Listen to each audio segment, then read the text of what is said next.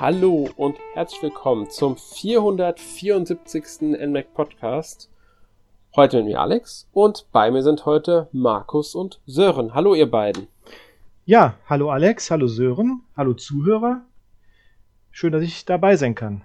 Ja, gleiches gilt für mich auch. Hallo Hörerinnen und Hörer und hallo Alex und hallo Markus. Wird heute Schön, eine schöne Runde. Hm? Glaube ich auch. Ja, glaube ich auch. Und schön, dass ihr beiden dabei seid. Wir haben ja jetzt spontan das Thema geändert. Ursprünglich wollten wir ja heute über Fire Emblem Engage sprechen. Äh, wir haben ja schon angedeutet gehabt, glaube ich, ich weiß es nicht mehr auf alle Fälle. Es ist ja so die übliche Zeit, dass ein Nintendo Direct stattfinden könnte im Februar. Ist jetzt, glaube ich, das dritte Mal auch in Folge, dass es stattfindet. Und wenn man das eine Jahr Pause abzieht, ist es, glaube ich, sowieso re regelmäßig gewesen, dass so Februar, Anfang März, Ende Februar was war. Ich habe also mal nachgeguckt gehabt, weil ich ja ähm, so, also auch bei der Stellung unseres Plans, letztes Jahr war die Fe Februar Direct am äh, 9. Februar. Das heißt, wir haben jetzt den 8. Februar diesmal, letztes Mal war es am 9. Februar, passt also so ziemlich genau. Die haben es ähm, wieder so abgepasst. Und davor war es, glaube ich, eine Woche nur später, also irgendwie so um den 15., 17. rum, glaube ich, müsste es gewesen ja sein. Also man kann wirklich damit rechnen, dass eher jetzt so Anfang, Mitte Februar mhm. die Direct stattfindet mhm. im Februar. Ähm, sind ja neben den dann so im Juni, Juli, also so den klassischen ehemals E3 ähm, Directs und denen, die dann noch vielleicht im September kommen, äh, die, ja, man könnte so sagen, ist so diese Ausrichtung von Nintendo, dass sie da die großen vorstellen. Wobei die im Februar meistens die ist, die so am meisten reinschlägt, abgesehen von der klassischen E3 natürlich. Ähm, Direct. Gut. Ähm, ja, wir werden halt über die Direct sprechen, die einen Tag vorher angekündigt wurde mal jo. wieder nur. Typisch Nintendo halt. Kurzfristig. ja. Ja. Ähm, sind andere ein bisschen gnädiger. Ich glaube, Microsoft Bethesda haben ihr äh, ihre Developer Direct über eine Woche vorher angekündigt gehabt. Also. Aber gut, warum nicht? Wir, wir haben sie ja trotzdem alle gerne gesehen und ähm, ja, waren gespannt drauf. Ähm, Geleitet wurde die Direct wieder von Shinya Takahashi. Und ich möchte auch noch erwähnen, werden nicht alle Themen übermäßig ausführlich besprechen. Das, da würde, das würde den Zeitrahmen des Podcasts äh, sprengen. Wir haben uns sowieso ein bisschen mehr Zeit jetzt für den Podcast genommen, müssen trotzdem schauen, dass wir nicht zu lange brauchen. Und ähm, ja, also seht uns nach, wenn wir über bestimmte Spiele mehr reden als über andere. Das hat natürlich auch mit unseren persönlichen Interessen zu tun. Oder halt auch einfach dazu, dass bei einigen Spielen schlichtweg auch keine Infos da sind. Bevor wir uns jetzt der europäischen und auch der amerikanischen, soweit ich es gesehen habe, sind die beiden identisch gewesen, ähm, Directs widmen, will ich ganz kurz auf die japanische eingehen. Da wurden nämlich vier Spiele gezeigt, die nicht in der europäischen Version drinnen waren. Das ist einmal Natsumon ähm, Sommerferien im 20. Jahrhundert, wenn man es auf Deutsch übersetzt. Ich glaube, 20th Century äh, Summer Holiday wird es im Englischen genannt oder so. Ähm, das Japanische kann ich nicht aussprechen. Bin ich ganz ehrlich. Ähm, das ist halt das neue Spiel von Metal im Kitchen, also das ist diese Boku no Natsu Yasumi Reihe, diese, diese Slice of Life, Sommerferien, Adventure, so wie Shinchan man ungefähr mit dem Professor die endlose sieben Tage Reise, was ja im Grunde ein Spiel aus der Reihe ist, nur mit Shinchan-Thematik. Da haben sie halt einen neuen Teil zu gezeigt. Da, ja, und ähm, das hat's, das Shinchan hat's wahrscheinlich dann auch eher nach hier geschafft, weil das, weil man Shinchan hier auch so ein bisschen kennt, ne? Genau. Ich, ich hoffe noch ein bisschen, dass er da noch eine Ankündigung vielleicht für den besten mhm. Tätigen bei dem Spiel. Ähm, hängt natürlich ein bisschen davon auch ab, wie erfolgreich war am Ende jetzt Shinchan. Ähm, ich rechne nicht damit, aber es ist wahrscheinlicher als bei dem anderen Spiel. Ähm, und zwar haben sie Momotaro Dentetsu World Shikyu Wakibo de Mawateru. Ich habe ich hab, ich hab's irgendwie halbwegs gescheit ausgesprochen. ja. ähm, also den neuen Teil der Momotaro Dentetsu-Reihe, die schon ewig lange gibt, glaube in den 90ern, hat sogar in den 80ern angefangen hat, bin ich mir ganz sicher. Ist im Grunde ein Brettspiel-Gameplay mit Zügen, Schiffen und Flugzeugen, dem es darum geht, so ein, so ein Business aufzubauen, mhm. Geschäft und so weiter. Wird gerne mit Monopoly ja, sowas, auch verglichen. Um jetzt mal auf sowas stehen die Japaner. Das ist so ein, was der Japaner. Genau. Mhm. Ja. Sehr langlebige Reihe, hat unglaublich viele Teile für die verschiedensten Systeme wird wahrscheinlich nie außerhalb Japans erscheinen. Die anderen beiden Spiele sind die beiden interessanteren und das ist auch der Hauptgrund, warum wir überhaupt über die japanische Direct kurz reden, sind nämlich beide bereits für Europa bestätigt, weswegen ich nicht ganz verstehe, warum sie in der europäischen Direct nicht mhm. drinnen waren. Und es kann nicht sein, dass sie mir entgangen sind oder uns allen entgangen sind. Ich habe die Direct nämlich mittlerweile schon viermal gesehen zur Vorbereitung. Einmal live, dann noch mal zweimal mit Kommentar von bestimmten Personen, die das gestreamt haben und dann vorhin noch mal im Schnelldurchlauf die einzelnen Themen durchgeklickt. Also ich habe es nicht komplett gesehen, aber trotzdem wäre mir das glaube ich aufgefallen. Und ich habe auf der Nintendo-Webseite mir die Spiele angeguckt, die sie vorgestellt haben, dass sie alles aufgeführt und da tauchen diese beiden Spiele eben nicht mhm. auf. Ähm, einmal hätten wir der Paranormal seit The Seven Mysteries of Honro. Das sieht cool aus, finde ich. Ja, finde ich auch, das ist ein übernatürliches Mystery-Abenteuer, auf der Nintendo-Webseite bezeichnet als Horror-Abenteuer-Bildroman. Es ist halt eine Visual Novel, mhm. ähm, die so ein bisschen in den Mystery-Horror-Bereich halt geht. Genau, und auch komisch, dass es auch komisch, dass es dann nicht im europäischen Direct war, wenn das, wenn das Release ja schon am 9.3. ist, ne? Mhm. Ganz genau, fand ja, ich mich auch. Soll, soll am 9.3.? Und dann wahrscheinlich hm? auch englische oder so, zumindest Spielinhalte oder so, wahrscheinlich dann mhm. verfügbar wären, die man in diese Präsentation hätte setzen können. Definitiv. Es gibt einen englischsprachigen Trailer sogar tatsächlich schon. Square ja. Enix hat den veröffentlicht mit schon und ähm, also den Trailer gibt es auf Englisch. Ähm, und es ist auch auf der Nintendo-Webseite gelistet, kostet 1999 und erscheint auch bei uns am 9.3. Allerdings nur mit äh, englischer und japanischer Sprache. Also es wird da, da keine deutsche Sprache geben. Aber das sollte ja jetzt nicht unbedingt ein Grund sein, warum sie das raushalten. Auch nee. der Trailer ist kein Grund. Ich habe gesagt, vielleicht weil das ähm, ein paar härtere Themen hat, dieses Spiel anscheinend. Aber der Trailer gibt davon nichts her. Und deswegen ähm, wundert es mich ein bisschen. Mhm. Ähm, gilt auch fürs nächste, weil da haben sie schon öfters Spiele von Interact gezeigt, und zwar Atelier Marie Remake, The Alchemist of Saalburg. Also das allererste Atelier Marie Spiel, also Atelierspiel meine ich, Atelier Marie, das ist, ähm, es soll jetzt zum 25. Jubiläum einen Remake bekommen. Mhm. Also das ist ja ähm, damals, oh Gott, es ist auf der PlayStation 1 1997 erschienen. Es gab nochmal 98 eine erweiterte Version. Und das ist, glaube ich, es hat ja nie außer von Japan gegeben, dieses mhm. Spiel. Also muss dazu sagen, es sind ja noch etliche weitere Versionen dann für PC, Dreamcast, PlayStation 2, Android und iOS hat nochmal eine Version 2018 bekommen. Ähm, erschienen. Und jetzt kommt halt ein richtiges Remake. Allerdings wird es so den Stil ein bisschen beibehalten. Also auch so eine eher so eine isometrische Sicht, nicht diese 3D äh, Verfolgerperspektive, die wir aus den heutigen Teilen kennen. Ähm, Finde ich trotzdem sehr interessant ein bisschen schade, dass sie es nicht gezeigt haben jetzt im Zuge der Direct, weil ich schon am nächsten Tag dann die Info bekommen habe von Entwickler Gast und Koei Tecmo, also über den ihre Kanäle und so, dass dieses Spiel halt auch bei uns erscheinen wird in mhm. Europa. Und zwar auch im Sommer 2023 heißt es dort. Also ich bin mal gespannt, ob das nur für Nordamerika gilt oder auch für Europa. Aber es kommt, wie es aussieht, definitiv zu uns. Und deswegen hätte ich jetzt schon erwartet, dass es auch mal kurz zumindest, weil der Trailer geht nicht sonderlich lang, ähm, zeigen, aber haben sie jetzt nicht. Weitere Infos soll es zum Spiel am 20. Februar geben. Auch die Webseite gibt momentan nicht sonderlich viel her, die es da gibt. Aber am ähm, 20. Februar findet dann das nächste Anniversary-Programm statt, das vierte zu dem 25. Jubiläum von der Reihe. Und da wird dann auf dem japanischen Koei Tecmo-Kanal auch was zu ausgestrahlt. Also diese Präsentation wird da ausgestrahlt dann. Mhm. Und ähm, wen es interessiert halt.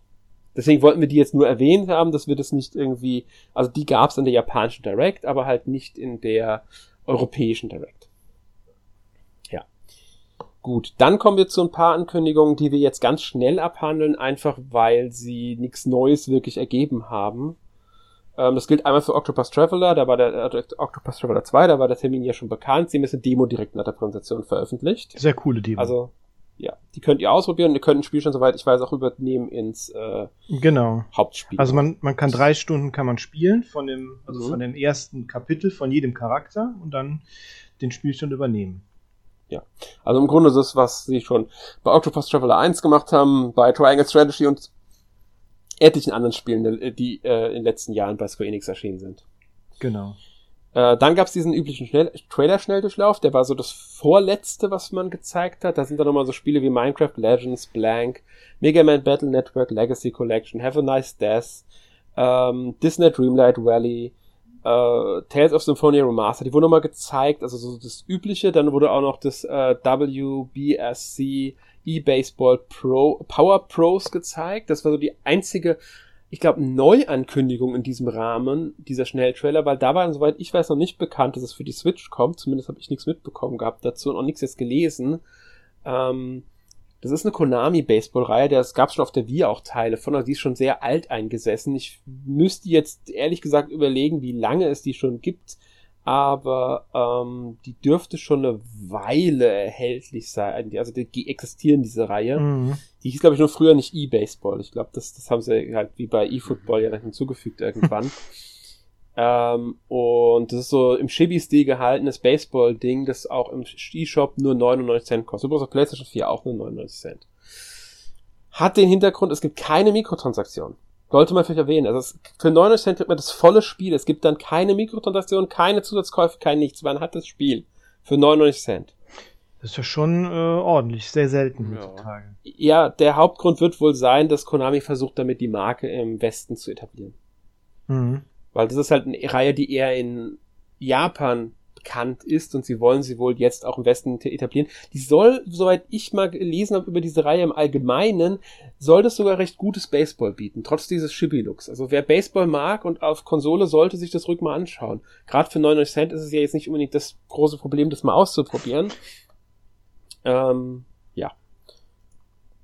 Aber viel mehr können wir halt nicht zu sagen, weil von uns hat es keiner gespielt und viele Infos hat der Trailer jetzt nicht hergegeben, außer mhm. dass es Baseball im Chibi-Look ist. Und deshalb wollte, also das waren ja so die Sachen, die wir im Schnell vorab nochmal erledigen wollten, dass wir die auch erwähnt haben. Und damit kommen wir zu eigentlichen Direct, ähm, für die wir uns jetzt auch ein bisschen mehr Zeit nehmen. Also wie gesagt, für jedes Spiel halt unterschiedlich, je nachdem, was wir halt da so haben. Und wir fangen natürlich direkt damit an, mit dem Beginn der Direct. Sie haben ja wie üblich mit dem Trailer angefangen. Was habt ihr zuerst gedacht, als ihr die ersten Szenen gesehen habt? Wusstet ihr sofort, was es ist, oder habt ihr erst was anderes im Verdacht gehabt? Schwer also, zu, ja. Wahrscheinlich nicht direkt in den ersten Szenen. Das hätte man schon noch auf eine andere Reihe schließen können, die auch noch Thema war in gewisser Weise. Aber später dann, als dann dieses Raumschiff geflogen ist, dann wusste ich schon, worum es ging. genau. So dass es nämlich ja, Pikmin 4 ist. genau. Es gab ein paar, die wohl den Verdacht hatten in den ersten Momenten, dass es ein neues Mario sein könnte. Mario Galaxy ah, 3, okay. Mario Odyssey 2, das dann aber auch mehr in die Galaxy-Richtung ein bisschen geht oder eine Mischung aus Galaxy und Mario Odyssey dann bietet. Aber es hat hier sehr schnell gezeigt, dass es Pikmin 4 ist. Also es hat ja nur ein mhm. paar Sekunden gedauert, bis es dann soweit war, dass es ganz offensichtlich Pikmin 4 ist. Ähm, die haben den Ice Pikmin vorgestellt. Die kannte ich jetzt noch nicht. Soweit ich weiß, waren die jetzt neu in dem Trailer oder waren genau. die vorher schon mal drin? Nee, die waren bisher ja. noch nicht da, sind ganz nee, neu. neu glaube ich. Mhm. Ja. Mit denen kann man Ice Pigmen, also die können Sachen einfrieren, Wasser zum Beispiel, wenn man dann laufen kann oder Gegner können eingefroren werden. Ähm, dann haben sie diesen Otchin vorgestellt, dieses äh, oder o Orachi, glaube ich, im Trailer genannt. Im, auf der deutschen Website heißt er Otchin, das ist dieser Weltraumhund. Der Hammer. Der einem hilft. Der ist super. der ist, ja, der ist lustig, gell? Der ja. ist perfekt. Der hat mich an den aus äh, Yoshi's Island erinnert, an den Hund. Stimmt. Ja, mich auch. Pucci, glaube ich. musste auch an. Der, ja. Ich, ja. irgendwie so, gell? Mhm. Ja. Muss ich auch dran denken, sofort. Ähm, der kann einem halt helfen, Hindernisse durchbrechen, schwere Gegenstände tragen, Pikmin und auf dem Rücken tragen. Man kann selbst drauf reiten. Ähm, ja, dann, es scheint ja eine neue Hauptfigur zu geben. Es war ja nicht Olimar, mm. wenn ich es richtig habe. Oder ist dieser Charakter, den wir da spielen, schon aus einem der Vorgänger bekannt? Weil ich kenne jetzt nee, die Pikmin ich kenne den auch noch nicht. Was ich aber interessant finde, was ich auch heute gesehen habe, als ich mir das auch nochmal angeschaut habe, man sieht ja nicht nur den einen Charakter, sondern man sieht ja am Ende vier Charaktere, die ja dann um mhm. diesen Hund stehen. Und das ist lustig, weil man in den Vorgängern immer so viele Charaktere hat, wie auch der Spielerteil ist. Man hat im ersten nur Olimar, dann hat man im zweiten noch Louis und im dritten hat man dann äh, noch die anderen mit Alf, Brittany und wie hieß er noch? Charlie, glaube ich. Ich glaube, Charlie hieß er. Und jetzt hat man ja die ganzen vier. Also, wenn es dann Pikmin 5 gibt, dann wohl hat man fünf Charaktere und so weiter. ja, könnte gut sein. ähm, ich habe ein bisschen überlegt, gibt es da vielleicht einen Mehrspielermodus dann auch wieder? Oder wäre ja auch nicht, möglich? Wäre nicht abwegig. Also, ich, ich, im dritten und zweiten gab es denn auf jeden Fall einen. also, laut, laut Nintendo-Webseite gibt es wohl zwei Spieler-Möglichkeit. Okay. Mhm. Ähm, also denke ich mal, dass es dann auch mit den Charakteren zu tun hat. Man sucht ja anscheinend auch Schiffbrüchige, zumindest so eine Szene, in der Finden sind Schiffbrüchigen. Ähm, könnte schon mit der Story zusammenhängen. denke ich jetzt einfach mal. Auffällig fand ich auch, dass man die Umgebung wirkt nicht so kaputt wie in den ersten drei Teilen. Ja, den ersten drei Teilen hatte ich immer so das, das, Gefühl, dass das eine kaputte Welt, auf der die sind. Jetzt sieht man in einer Szene im Hintergrund sogar ein heiles Haus stehen. Stimmt. Ist auch, glaube ich, das erste Mal, dass man da sowas wie ein Haus sieht, oder? So richtig. Ja, ich glaube auch. Genau, es ist nicht nur Haus, noch so andere Schauplätze wie ein Park oder ein Spielplatz. Also es wirkt noch alles sehr, ähm, als ob es noch nicht so vor so sehr lange her ist oder so, dass das äh, belebt, belebter war. ja, genau, da habe ich mich auch gedacht. Das wirkt also alles noch so ein bisschen belebter als vorher, als man es gewohnt ist. Ähm, und das könnte ja gut sein. Also entweder gibt es dann vielleicht sogar Menschen, die rumlaufen, also oder Bewohner dieses Planeten am Ende, die auch eine Gefahr wären, die man ausweichen muss, weil die halt riesengroß sind. Oder wir erfahren halt irgendwie da was darüber, dass es halt alles, äh, ja, gerade erst passiert ist, dass die Bewohner dort nicht mehr sind. Ähm, auch noch eine Sache ist, anscheinend sind diese Dungeons zurück. Die gab es, soweit ich weiß, nur im zweiten Teil. Genau. Mhm. Ja, zumindest deuten da so ein paar Szenen drauf hin. Sie haben es ja nicht explizit jetzt gesagt, ich habe auf der Webseite auch nichts dazu jetzt gelesen gehabt, dass es Dungeons gibt. Aber ich gehe davon aus, weil das sieht schon sehr nach Dungeons aus, was wir da sehen zum Teil im Trailer. Genau, man geht ja in Untergrundebenen und hat da noch teilweise viel schwierigere und härtere Aufgaben und Gegner zu bekämpfen. Genau, das wirkte das auch im Trailer in dieser einen Szene, in der dieses Riesenfieder mit den langen Beinen ist und äh, ja. Ja, und dann gibt's ja diese Nachtszene mit den roten Augen ganz am Ende vom Trailer. Ja, also, also, also Pikmin hat auch so ein paar recht verstörende Sachen immer dabei. ja, okay, hab ich auch gedacht. Ne? Ja. Also, vielleicht wird's nachts also so, nachts übelst bedrohlich. Also so, so ein mhm. paar äh, Gegner und so sind da schon so ein bisschen, äh, bisschen gruselig. Mhm, das ja, war auch schon in den Vorgängern so, dass da auch mhm. teilweise mhm. Gegner waren, die nicht ganz so äh, behaglich sind, sage ich mal. Mhm. Ja, der Trailer war sehr ausführlich, muss ich sagen. Sieht auch schick aus, das Spiel, also bis, ja. bis man so einen Trailer vom Trailer erschließen Auf kann. Auf jeden Fall. Sehr ähm, detailreich. Könnte, ja, genau. Könnte wieder ein sehr schönes Pikmin werden, denke ich.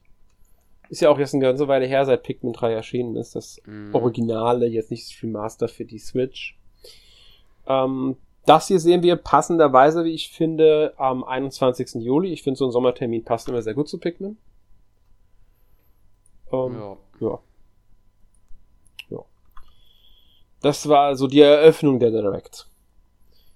Ich weiß gar nicht mehr, was als zweites kam. Ob, doch, es muss ja dann eigentlich schon direkt der ähm, Xenoblade Chronicles 3 Erweiterungspass genau. gewesen sein, weil wir den also, auf dem Plan wenn man als davon absieht, haben. dass dann der Herr Takahashi dann begrüßt hat.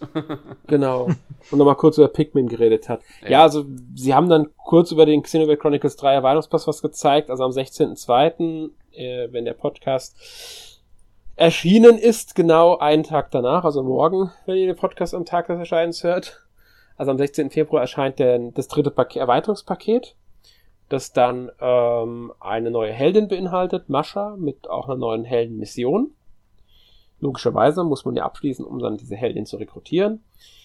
Ähm, wenn Mascha dabei ist, also sagen wir erstmal, es gibt dann diese neue Kampfprüfungsregel, diesen Horrortrip, bei dem ein einziger Charakter aufeinanderfolgende Kämpfe bestreiten muss, um Belohnung zu verdienen. Und die in diesem Horrortrip gesammelten Kristalle kann Mascha dann wiederum verwenden, um daraus Accessoires herzustellen. Also sie greifen mit dieser neuen Heldin und dem neuen Spielmodus dann auch in das äh, allgemeine Gameplay nochmal so ein bisschen ein finde ich schon interessant, dass da ein bisschen mehr als nur eine neue Heldin jetzt ähm, in dem Paket. Und nur Outfits, weil es gibt ja auch ein paar neue Outfits, aber die sind sehr, es ist ja nur, dass man andere Kleidung anhat. Das bringt einem mhm. im Spiel jetzt nichts. Ähm, ja, also so typisches Paket halt für, ähm, für Xenoblade Chronicles 3. Interessanter dürfte das schon das vierte Paket sein, zu dem sie jetzt erstmals einen, erst, also einen Trailer gezeigt haben, der Story DLC da sollte man warnen, also das hätte ich, finde ich auch, klar, Xenoblade ist jetzt mittlerweile schon über ein halbes Jahr her. Ähm, aber da sind schon Spoiler drin. Also da muss man, kann man schon äh, sagen, dass das eventuell spoilerbehaftet ist, auch auf die ersten beiden Teile, weil es treten bekannte Charaktere drin auf, aus den ersten beiden Teilen. Wir wollen jetzt keine Namen nennen, würde ich sagen. Wer das noch nicht gesehen hat und sich nicht irgendwie für eins der Xenoblade-Spiele spoilern will, besonders für den dritten Teil natürlich, sollte diesen Trailer meiden. Sieht aber schon mal sehr spannend aus, wie ich finde, was sie da gezeigt haben. Also das könnte mhm. eine sehr schöne ähm, Erweiterung werden. So die Xenoblade-Erweiterungen waren ja bisher eigentlich immer gelungen. Also mhm. dieses äh, für, für Xenoblade Chronicles 2 war ja sogar ein Standalone-Ding. Und ähm, bei Xenoblade Chronicles Definitive Edition haben sie ja nochmal diesen Epilog hinzugefügt. Und ich denke, auch hier kriegen wir nochmal was schön Umfangreiches dazu. Mhm. Scheint so wirklich zu sein, ja. Ja. Ähm, ja. Viel mehr brauchen wir aber, glaube ich, gar nicht zum Erweiterungspass für Xenoblade Chronicles 3 zu sagen. Äh, schön, dass sie was gezeigt haben. Mhm. Bin mal gespannt, bis wann dann dieser Story DLC erscheint, wenn jetzt schon das dritte Paket im Februar erscheint. Sie sagen ja momentan noch bis 31.12. Ich denke aber, dass wir das eher so zum Jahresjubiläum des Spiels, also irgendwann im Juni, Juli, August bekommen werden. Wäre so meine Vermutung, mhm. den Story DLC.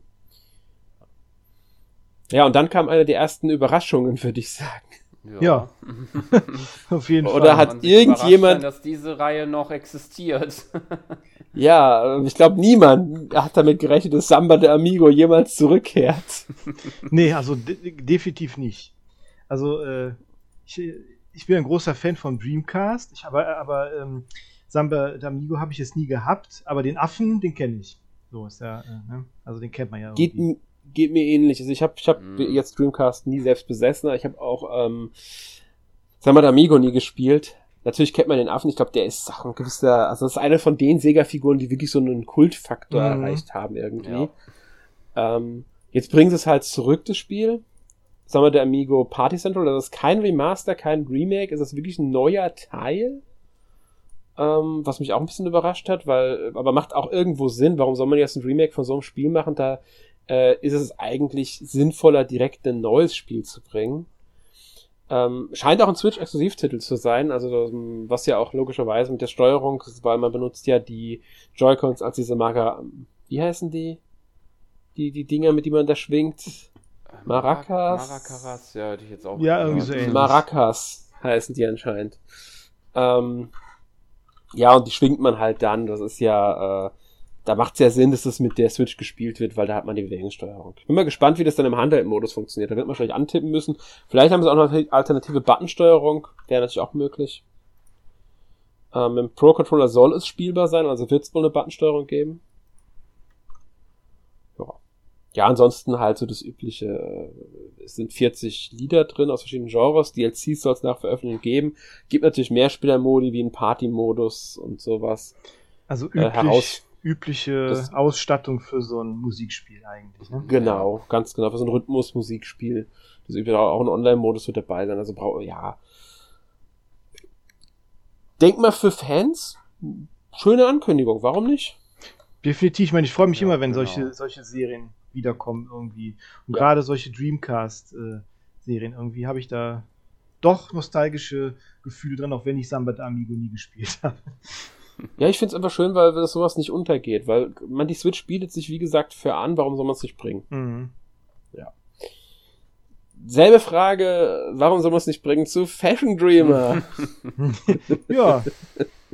Ich glaube, ja, das ich mein, ist ähm, wahrscheinlich eher nicht unsere Zielgruppe, dieses Spiel. Ich glaube, das spricht eher andere äh, Personengruppen an.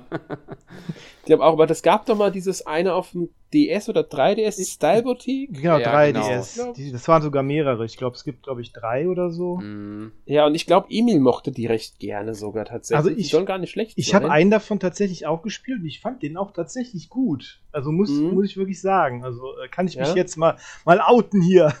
Aber äh, ich finde es ich, ich, ich denke nämlich auch, dass sowas gar nicht schlecht sein kann, weil auch mhm. das hier können, hat, kann Potenzial mhm. haben, weil man muss ja, man sammelt halt über 1400 Artikel, die man dann in Stil und Farben gestalten darf. Dadurch entwirft man eigene Mode sozusagen ähm, die man dann wieder ähm, halt auch online teilen kann mit anderen, dann sammelt Likes. Da bin ich mal gespannt, ob es da NPCs auch gibt, die das dann liken vielleicht. Oder ob das rein wirklich mit Community-Funktion funktioniert, weil es muss ja irgendwie theoretisch auch anders funktionieren, dass man es mit auch NPCs begegnet, die man selbst liken kann, um neue Kleidung zu bekommen oder so. Mhm. Da bin ich mal gespannt, wie das genau dieses System dahinter funktioniert. Ich meine, das Ziel ist, dass man eine Mode-Influencer wird in diesem Spiel oder Mode-Influencerin. Ähm, ist nicht meine Themenwelt. Ich bin auch beim Grafikstil jetzt klar, es ist ein Anime-Grafikstil, ich finde ihn jetzt nicht schlecht oder so, aber man merkt schon sehr klar, in welche Richtung sich dieses Spiel orientiert. Mhm. Ja, klar. Bin ich nicht die Zielgruppe für, aber Ja, warum nicht? Ich meine, ich denke, das könnte, wenn sie es denn richtig machen, wenn es gut läuft, könnte das schon was werden, auch für Fans des Genres oder der Art Spiel. Also auf jeden Fall. Ich meine, äh, ich meine, ich meine, als, als, als Rollenspieler hat man ja auch immer so mit, mit Outfits und so zu tun. Da sammelt man irgendwelche Ausrüstungsgegenstände und kombiniert die dann und so. Das ja. ist ja jetzt hier dann letztendlich nichts anderes. Gerade bei so Online-Rollenspielen, so Final Fantasy 14 oder so, da macht man das ja auch irgendwie. Mode. Mhm, ganz ne? genau. Deshalb ist das jetzt gar nicht so äh, gar nicht so fern vielleicht. Also ich, äh, ich, also ich äh, mochte das eine wirklich, was ich gespielt habe. Also es war, es war ist der erste gewesen, den ich gespielt mhm. habe. Ich bin jetzt mal gespannt. Also ich würde das sogar mal ausprobieren. Ja, ich bin halt gespannt drauf, was ist so die eine Frage, die mir noch stellt, wie viel wird es kosten, weil auf der Website kam noch kein Preis zu finden. Mhm. Und wie viel Freiheit hat man mhm. tatsächlich dann in dem Ding? Weil man sammelt ja wirklich schon Kleidungsstücke, das hat man ja gesehen. Und wenn ich den jetzt nur ein bisschen anderes Muster und eine andere Farbe geben kann, ist man schon sehr eingeschränkt. Da bin ich halt, das ist also die, daran hängt es jetzt stark. Wie viel Freiheit haben wir am Ende oder äh, es wird gegeben, um die Kleidung dort dann zu gestalten. Ich denke, davon hängt dann am Ende viel ab, wie gelungen das wirklich ist. Mhm. Ja. Ähm, gut, gehen wir zum nächsten Spiel und dann frage ich mal, hat einer von euch beiden Dead Cells gespielt? Äh, nee, leider nicht. Ich auch äh, nicht. Wisst ihr denn, was es ist? Ja, es ist ein Metroidvania, ne? Äh, das auf jeden Fall. Ähm, ein Bock schweres, wie ich gehört habe. Mhm. Ja, also es wird als Roguelite Metroidvania bezeichnet, das sich natürlich sehr stark auch an Castlevania orientiert. Und also mhm. passt natürlich, dass sie jetzt den Return to Castlevania DLC bringen, der ja schon bekannt war, muss man dazu sagen. Ich glaube, der Termin 6. März ist jetzt neu ähm, gewesen bei der Ankündigung, da bin ich mir nicht 100% sicher. Sie haben ein paar mehr Details rausgegeben. Es wird zwei neue Level geben, drei neue Bosse, eine neue Geschichte, 14 Waffen, die an Castlevania-Waffen orientiert sind, Originalmonster aus Castlevania wird es geben. Es wird, ähm, ich glaube, es waren 51 genau im Trailer genannt, auf der Website steht über 60 ähm, Lieder aus Castlevania. Zwölf Lieder sind wohl neu interpretiert worden. Wahrscheinlich kommt die über 60 daraus zustande, dass eben diese 51 plus diese zwölf neu interpretierten dann sind. Ähm, und man kann Outfits sammeln für seinen Charakter, die an Castlevania-Figuren orientiert sind, wie äh, Rick de Belmont, Alucard, Maria Renard, Trevor Belmont, Sypha, Belnades und Dracula. Also es wird wohl noch mehr geben, es soll ja über 20 Outfits geben. Also 20 genau. Ist wieder, ist, ist wieder so interessant, wie Konami das irgendwie managt. Das ist wieder, es gibt kein neues Castlevania, aber trotzdem wieder sie, sowas sie in der... Sie vergeben die Lizenz. Genau. Eigentlich ist es schlau, sie verdienen mit, der DLC wird 10 Euro kosten, also 9,99 kosten. Für Dead Cells Fans gibt es den umfangreichsten DLC, den es bisher je gab für das Spiel. Also die anderen DLCs sind wohl alle kleiner, sind aber auch alle günstiger, die haben alle so um die 5 Euro gekostet. Ich glaube, es gibt einen kostenlosen DLC. Und ähm, das wird jetzt der umfangreichste DLC. Und dazu noch mit Castlevania. Ja, kann man machen, denke ich. Wenn man Castlevania und Dead Cells mag, spricht ja nichts dagegen. Definitiv. Ja. Ähm, ja. Danach sind sie zu einem Spiel gegangen, das für mich eine kleine Überraschung war, aber das anscheinend schon angekündigt war. Ja, aber nur für PC, ne?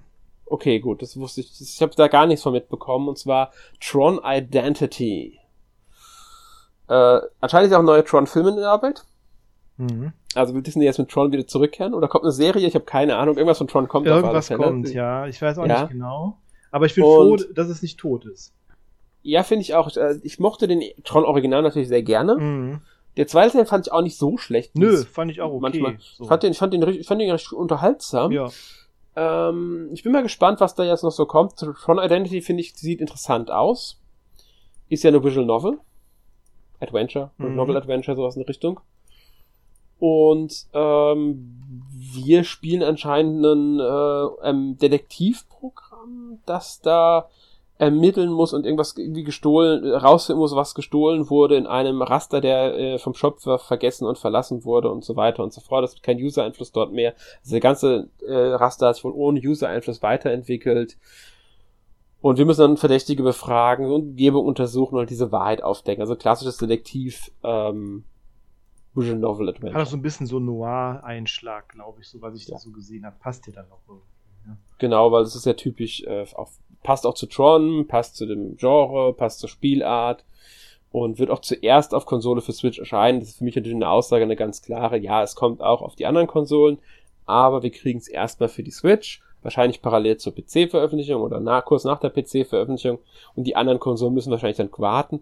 Bei Switch ist es oft so, dass es gerade mal manchmal wirklich nur so ein, zwei Monate diese Exklusivsachen hält, halten. Mhm. Während Microsoft und Sony sich oft ein Jahr oder länger äh, dadurch erkaufen, ähm, ist es bei Switch maximal ein halbes Jahr im Normalfall bei solchen Sachen. Ist mir mhm. aufgefallen. Ja. Aber man sollte noch sagen, dass sich das Spiel optisch jetzt an dem, auch an dem zweiten Film orientiert, ne? an dem ja. Stil von den zweiten. Das stimmt. Ähm, wird von Mike Bissell Games Limited anscheinend umgesetzt. Sagt mir jetzt persönlich nichts. Nee. Ich denke mal, das ist eine, eine Person, weil Mike Bissell klingt für mich nach einem Namen. Der hat wohl sowas wie Thomas Was Alone und Volume gebracht. Okay. Bisher. Mhm. Ich habe sie nicht gespielt. Ich kenne sie ja, aber ich äh, vom Namen hab her. sie nicht. Mhm. Ja, genau vom Namen her. Mhm. Und ähm, ja, von dem kommt jetzt wohl das neue Tron. Ja. Ja. Von daher, oh, warum nicht? Ähm, was haben wir denn als nächstes, Markus? Ja, das ist, eine, es ist auch eine freudige Überraschung eigentlich. Oh, Neuauflage ja. eines äh, etwas älteren Spiels, das erstmals 2010 bis 2011 für den DS erschienen ist und dann auch für iOS. Das ist nämlich Ghost Trick Phantom Detective. Ja, und wer mich noch kennt von, sagen wir mal, Press a Button besonders, war auch ein Insider, aber Press a Button habe ich, glaube ich, getestet. Ähm, was wahrscheinlich nicht so viele von euch, von euch da draußen sind, außer ihr habt jetzt äh, seit von damals Wii Insider, N Insider, Press a Button zum NMAC mitgewechselt. ähm, da habe ich das Spiel getestet und ich habe dem eine Top-Wertung gegeben. Das ist eins meiner absoluten Lieblings-Nintendo DS-Spiele. Ich liebe dieses Spiel. Und, und ich habe schon immer wieder, wenn ich das in der Hand habe, die Packung davon, die habe ich nämlich, ich habe ja noch unten äh, die physische Version von diesem Spiel. Ich habe so oft schon überlegt, es mein 3DS zu nehmen und dieses Spiel nochmal zu spielen. Mhm.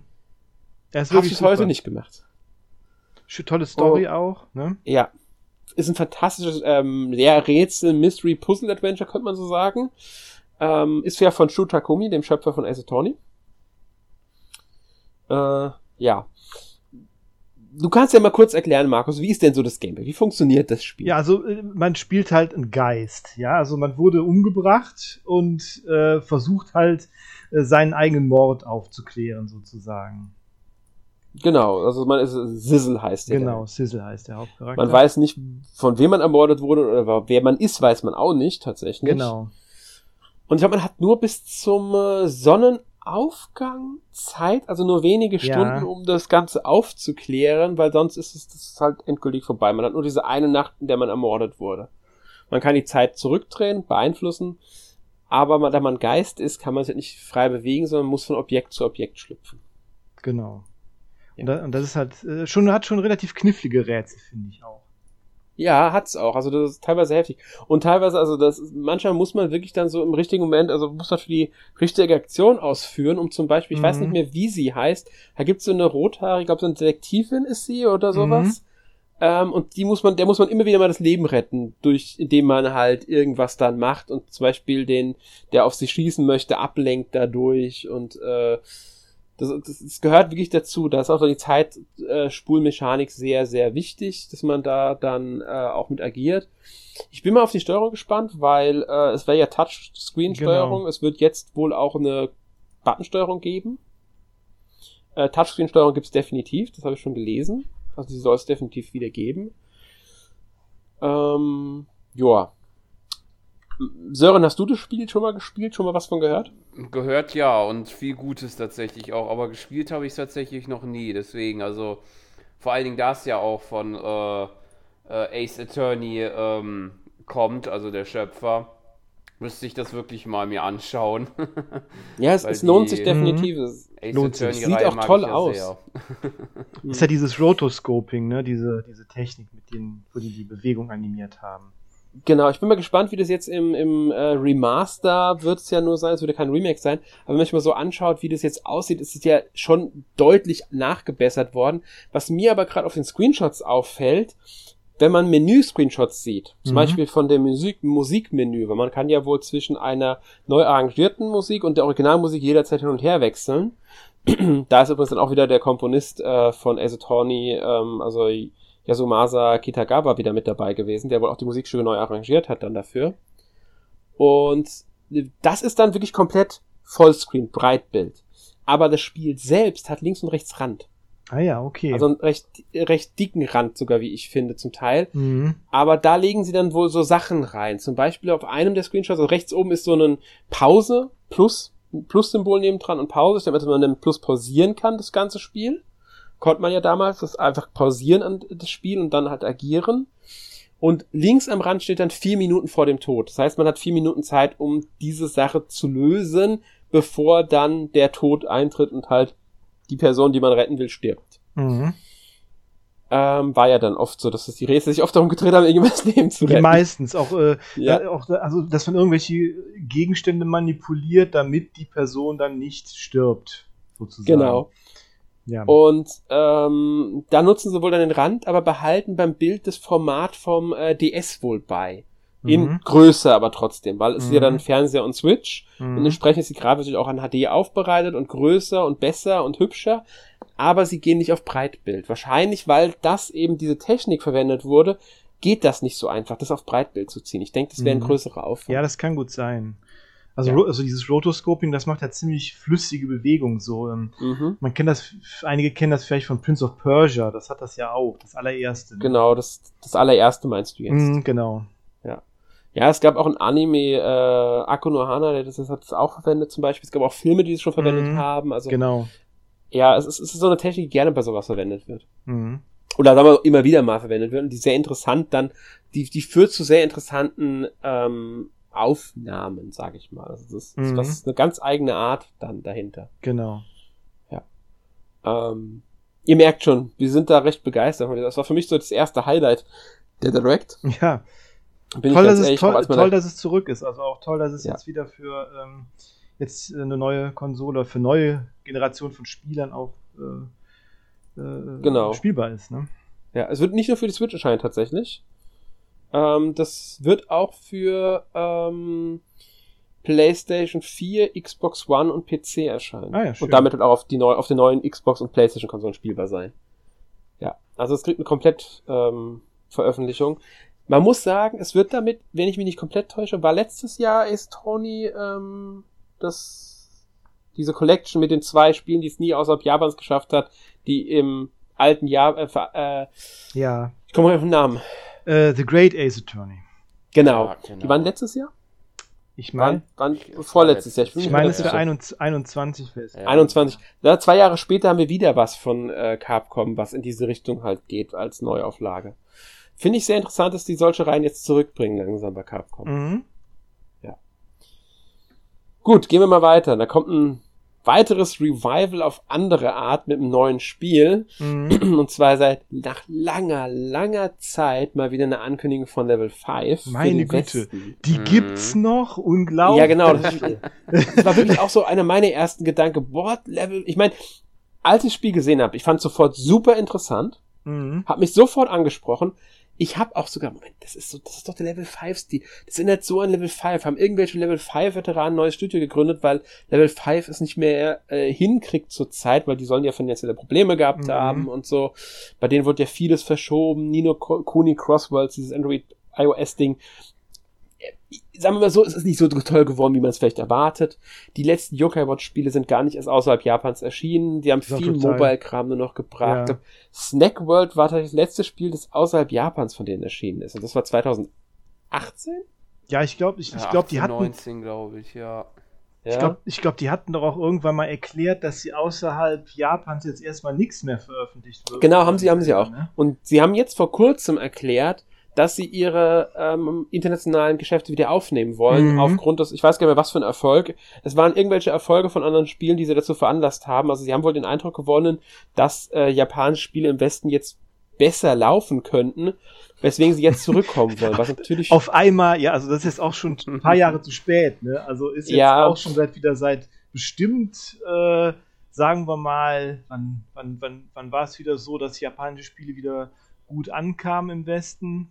Bestimmt jetzt schon wieder, bestimmt jetzt schon wieder sechs, sieben Jahre, oder? Es ist schon eine Weile her auf alle Fälle. Aber gut, in der Zeit waren sie ja selbst und haben selbst mit betrachtet, wie ihre Spiele liefen und deswegen haben sie es ja dann wahrscheinlich beendet, mhm. weil ihre halt nicht liefen. Man muss aber auch dazu sagen, es gab in der Zeit nicht so viele Spiele, die wir jetzt verpasst hätten. Mhm. Wenn man es mal genau sieht, waren es eigentlich ein Yoga Watch 4 und Yokai Watch Jam, Yokai Academy ähm, YYY Gaku und Seikatsu, also die beiden Yokai Watch Spiele, die 2019 und 20 erschienen sind ähm, die beide für Switch tatsächlich in Japan erschienen sind. Da würde ich mir wünschen, dass sie da vielleicht doch noch eine Ankündigung auf den Westen bringen, weil die gibt es in Japan für Switch und PlayStation, glaube ich, bisher. Zumindest ist das, das Yokai Watch Jam. Beim vierten Teil müsste aber auch der Fall sein, dass in Switch und später noch eine PlayStation 4 Version erschienen ist. Die würde ich mir dann noch wünschen, dass die auch noch zu uns kommen. Ähm, sie hatten dann nochmal zwei andere PS4 und Switch Spiele, diese Megaton Musashi Spiele, Stimmt. die beiden. Mhm. Ähm, da kann ich nicht beurteilen, kann ich nicht zu sagen. Auch gefloppt, glaube ich, oder? Also ich glaube in Japan gefloppt, ja. Ich hoffe, dass sie jetzt wirklich mit diesen, wir werden später noch, noch mal auf das auf Level 5 eingehen. Mhm. Wir reden jetzt nur über ein Spiel, über Decapolis. Genau. Was eine komplett Neuankündigung war. Zumindest habe ich vorher von dem Spiel noch nie gehört nee. gehabt und ich glaube, es war auch noch nicht angekündigt. Nee. Ähm, ja, ich weiß nicht, wie, wie habt ihr das aufgenommen, die Ankündigung das erste Mal? Fandet ihr den Trailer, das, was ihr gesehen habt, interessant? Hat's euch angesprochen, Sören? Mm, nicht auf, nicht beim ersten Mal. Also im ersten Mal hatte ich mehr, ja, sieht ganz nett aus, aber je mehr ich davon sehe, desto interessanter wirkt es schon. Ich weiß doch nicht, äh, wie es dann aussieht, wenn es dann erscheinen wird, aber es hat interessante Ansätze, würde ich mal sagen. mhm.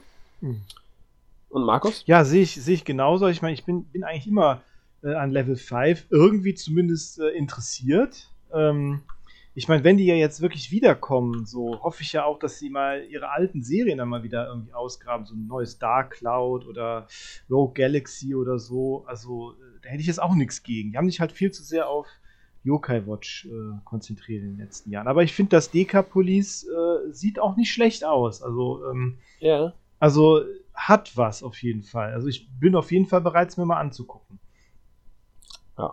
Man muss sagen, Watch ruht seit Oktober 2020. Seitdem ist nichts mehr erschienen zu Watch als Spielen. Mhm. Ähm, dann haben sie es ja, wie gesagt, mit Nino Kuni Crossworlds nochmal mobil versucht. Und dieses Mega Musashi 2021 und 2022 veröffentlicht. Äh, wobei ich glaube, das äh, Megaton Musashi, ich glaube, das zweite war nur eine erweiterte Version vom ersten, das mhm. Cross. Ähm, aber ja, wäre schön, wenn sie solche alten Reihen wiederbeleben. Da bin ich mir aber nicht ganz sicher, wie es da mit der Markenrechte Lage liegt, weil ich glaube, die Dark Cloud und Dark Chronicle Spiele, da müsste Sony die Rechte dran halten. Mm, glaube ich die auch. waren damals Publisher. Mm. Und das war ja auch bei einigen anderen Spielen. Ich glaube, Rogue Galaxy ist auch so ein Spiel, da ist Sony mit involviert gewesen, da sind die Rechte bei Sony, das kann man ja sowieso kaufen, Rogue Galaxy, mm. für Playstation-Konsolen. Auch Dark Cloud und Dark Chronicle kann man ja auf der Playstation genau. aktuell kaufen. Ähm, also ich glaube, da ist wirklich so ein bisschen das, das rechte Problem mit so drinnen. Dann haben sie ja viele Auftragsarbeiten auch gehabt, wie White Knight Chronicles oder auch Dragon Quest äh, 9 zum Beispiel. Und 8, ne? Ja, und 8 natürlich. Ähm, die Nino Kuni Spiele wären noch so eine Sache gewesen. Da könnte vielleicht irgendwann mal ein dritter Teil kommen. Ich bin mir nicht ganz sicher, ob der zweite Teil für sie erfolgreich genug war. Aber sie haben ja schon ein paar mehr Sachen zu Nino Kuni. Wie gesagt, ja dieses Online, also dieses Mobile-Ding dann nochmal. Aber jetzt halt DK Watch und da, äh, DK Police, da sollten wir auch mal drüber sprechen. Das ist ein ähm, Krimi-Thriller-Rollenspiel, also mhm. sie geben sich das Rollenspiel aus. Man spielt den angehenden Detektiv Harvard, der, ähm, der im Polizeibüro von Broadstone der Spezialuntersuchungseinheit beitritt und dann halt in einer frei erkundbaren Stadt, klingt für mich nach Open World, bisschen, oder semi-Open ja. World. Ja ähm, Jagd auf Kriminelle macht. Es wird den Wechsel zwischen der echten und der virtuellen Realität geben. Es liegt daran, dass es gibt diese Dekasim, das ist ein Trainingsraum für Detektive, der komplett in der realen Welt nachempfunden ist. Und dann gibt es im Spiel auch einen Hacker, der wohl dieses System, nehme ich zumindest mal an, was man von dem, was man im Trailer gesehen hat, hackt. Deswegen auch dann der Hauptcharakter zumindest zeitweise als Katzencharakter rumläuft. Seinen roten Mantel trägt er immer noch, aber er sieht aus wie eine Stoffkatze, eine lebensgroße. was schon sehr skurril wirkte wieder, aber das ja. ist halt Level 5. Genau. Es gibt auch Kämpfe und die sind interessanterweise rundenbasiert. Finde ich cool. Also ich bin ja, ja sowieso finde ich auch sehr cool. Fan von rundenbasierten Kämpfen, deshalb ähm, mhm. ich finde, die haben auch noch einen Platz in der heutigen Zeit und äh, ja, finde ich cool. Ja. Finde ich auch sehr cool. Und ähm, also was ich gesehen habe, gibt es dann wohl drei Charaktere, die aktiv am Kampf teilnehmen. Hat man so einen Trailer gesehen und jeder hat noch so einen weiteren Charakter dabei, wenn so, so sah es für mich zumindest aus. Ähm, ich bin mal gespannt, wie das ist, weil es gibt dann auch so verschiedene Sachen. Also zum Beispiel Harvard hat Detektiv und Analyst bei sich stehen als ich mal Fähigkeiten oder vielleicht jetzt auch Rollen, jeder zwei Rollen, weil ähm, Money Money ist Analyst und ähm, Technovision. Und dann gibt's noch äh, Mikey, der ist Support und Riot Squad. Bin ich mal gespannt, was genau das bedeutet, weil da gibt's es ja wahrscheinlich so verschiedene Fähigkeiten, die man hat. Vielleicht hat jeder zwei Klassen, die er haben kann oder so. Mhm. Ja, und da gibt's wie gesagt diese klassischen äh, rundenbasierten Kämpfe und das wirkt, auch die Gegner wirken sehr einfallsreich, weil das wohl zum Teil auch Roboter sind. Also ich bin da mehr sehr drauf gespannt. Ich mag auch das Charakterdesign tatsächlich. Also ganze, ganze Optik mag ich das sehr gerne. Mhm, sieht gut aus. Ähm, ja. Ja. Interessantes Szenario ist, auch, ne? Also ist Ja, finde ich auch. Ne? Also ist es nicht Standard und, Fantasy oder so, sondern mal was anderes. Genau, es ist so ein leicht Science-Fiction-artig äh, Polizeiding. Ähm, finde ich schon sehr cool. Fünf Charaktere sieht man im, im Trailer die ähm, in einem Menü als wohl Party zu verstehen sind, könnte man so verstehen. Und man ermittelt, wenn ich es richtig sehe, auch in verschiedenen Fällen. Also so habe ich es jetzt verstanden vom Trailer her. Die hängen dann bestimmt auch irgendwie dann zusammen, schätze ich mal. Irgendwie. Ich denke auch, dieser mysteriöse Hacker dürfte da eine größere Rolle spielen, mhm. denke ich. Ähm, soll dieses Jahr noch erscheinen, bin ich mal gespannt drauf. Bin ich auch gespannt. Den, den Grund dafür werde ich, also warum ich gespannt bin, sage ich später auch nochmal genauer. Mhm. Aber wir gehen jetzt erstmal zum nächsten Spiel mhm. weiter. Ähm, zu Level 5 kommen wir später nochmal. Ja. ähm, ja, Alex, was ist das bei, denn, das nächste Spiel? Das nächste ist Bayonetta Origins Theresa and the Lost Demon. Ein Spiel, auf das ich mich sehr freue. Das hätte ich jetzt nicht gedacht. Warum? weil, nein, weil ich jetzt. ich weiß schon, wie du es meinst. ich meine Bayonetta und äh, ich bin, ich, ich habe im Podcast zu Bayonetta das Spiel 3 das Spiel nicht unbedingt begeistert aufgenommen. Es gibt auch noch Sachen, die ich kritisiere. Ich habe mich mit dem Spiel aber jetzt mittlerweile wesentlich mehr angefreundet mhm. nochmal, weil ich es noch ein bisschen gespielt habe, auch weil ich aber Bock dann irgendwie drauf hatte.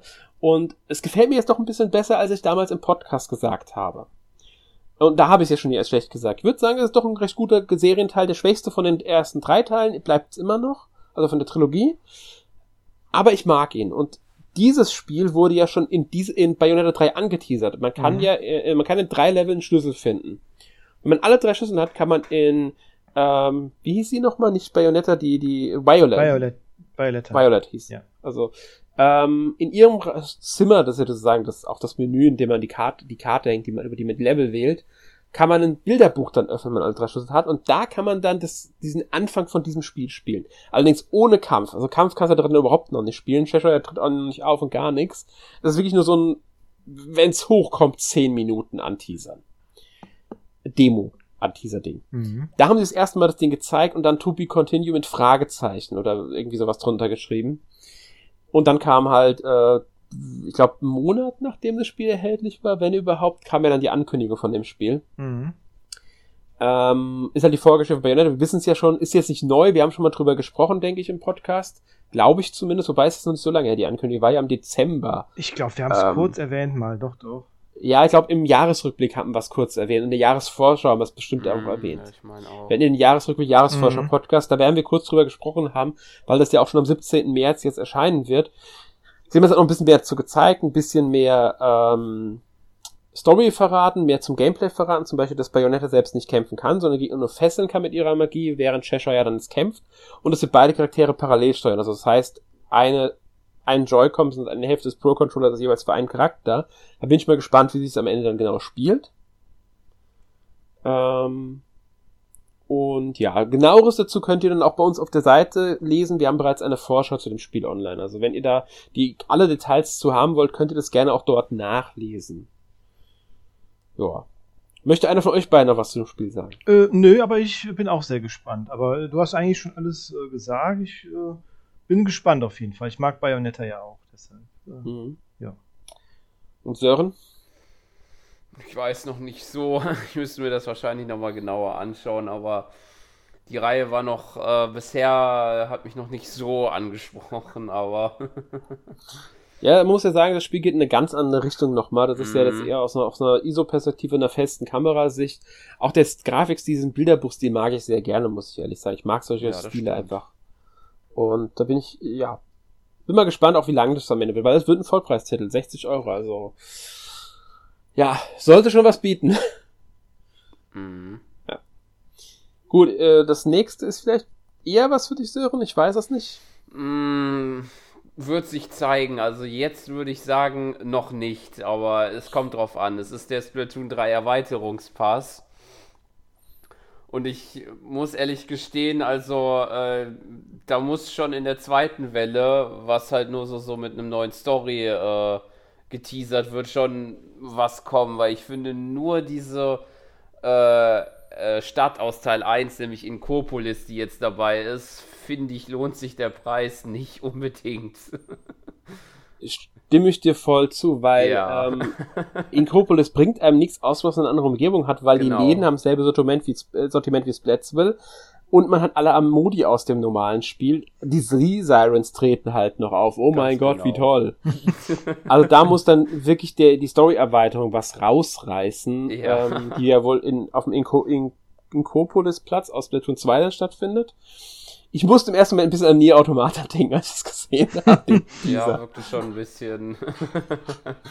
ja, äh, bin ich mal gespannt, weil das, das ist auch ein bisschen interessant, weil ähm, sie haben jetzt den Pass schon verkaufbar für 25 Euro. Man kriegt dann ein paar Items direkt.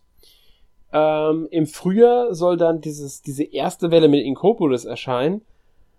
Aber die Welle 2, Ruf der Ordnung, soll erst bis 31.12.2024 erscheinen. Das, ist schon das heißt, es muss nicht mehr zwingend dieses Jahr kommen. Ja, ja aber, aber da, da, muss ja dann schon irgendwie was ganz Besonderes dabei sein. Ich meine, äh, das kann ich ja, mir jetzt nicht erklären ich mir auch überhaupt nicht, habe ich auch sogar, habe ich da verlesen, habe ich das falsch wahrgenommen, habe auf der Webseite extra noch nachgeguckt. Sogar auf der Webseite steht, erscheint vor dem 31. Dezember 2024. Ich hätte ehrlich gesagt gesagt, bis dahin ist das Spiel tot, weil wir die Switch 2 haben.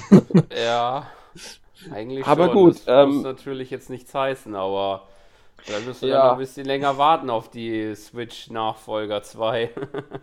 oder ja, oder äh, wir kriegen direkt Splatoon 3 als ein äh, Release-Titel für die. Oder wir dürfen alle Spiele der Switch, genau. weil sie abwärtskompatibel auf der Switch 2 auch spielen. Kann ja auch passieren.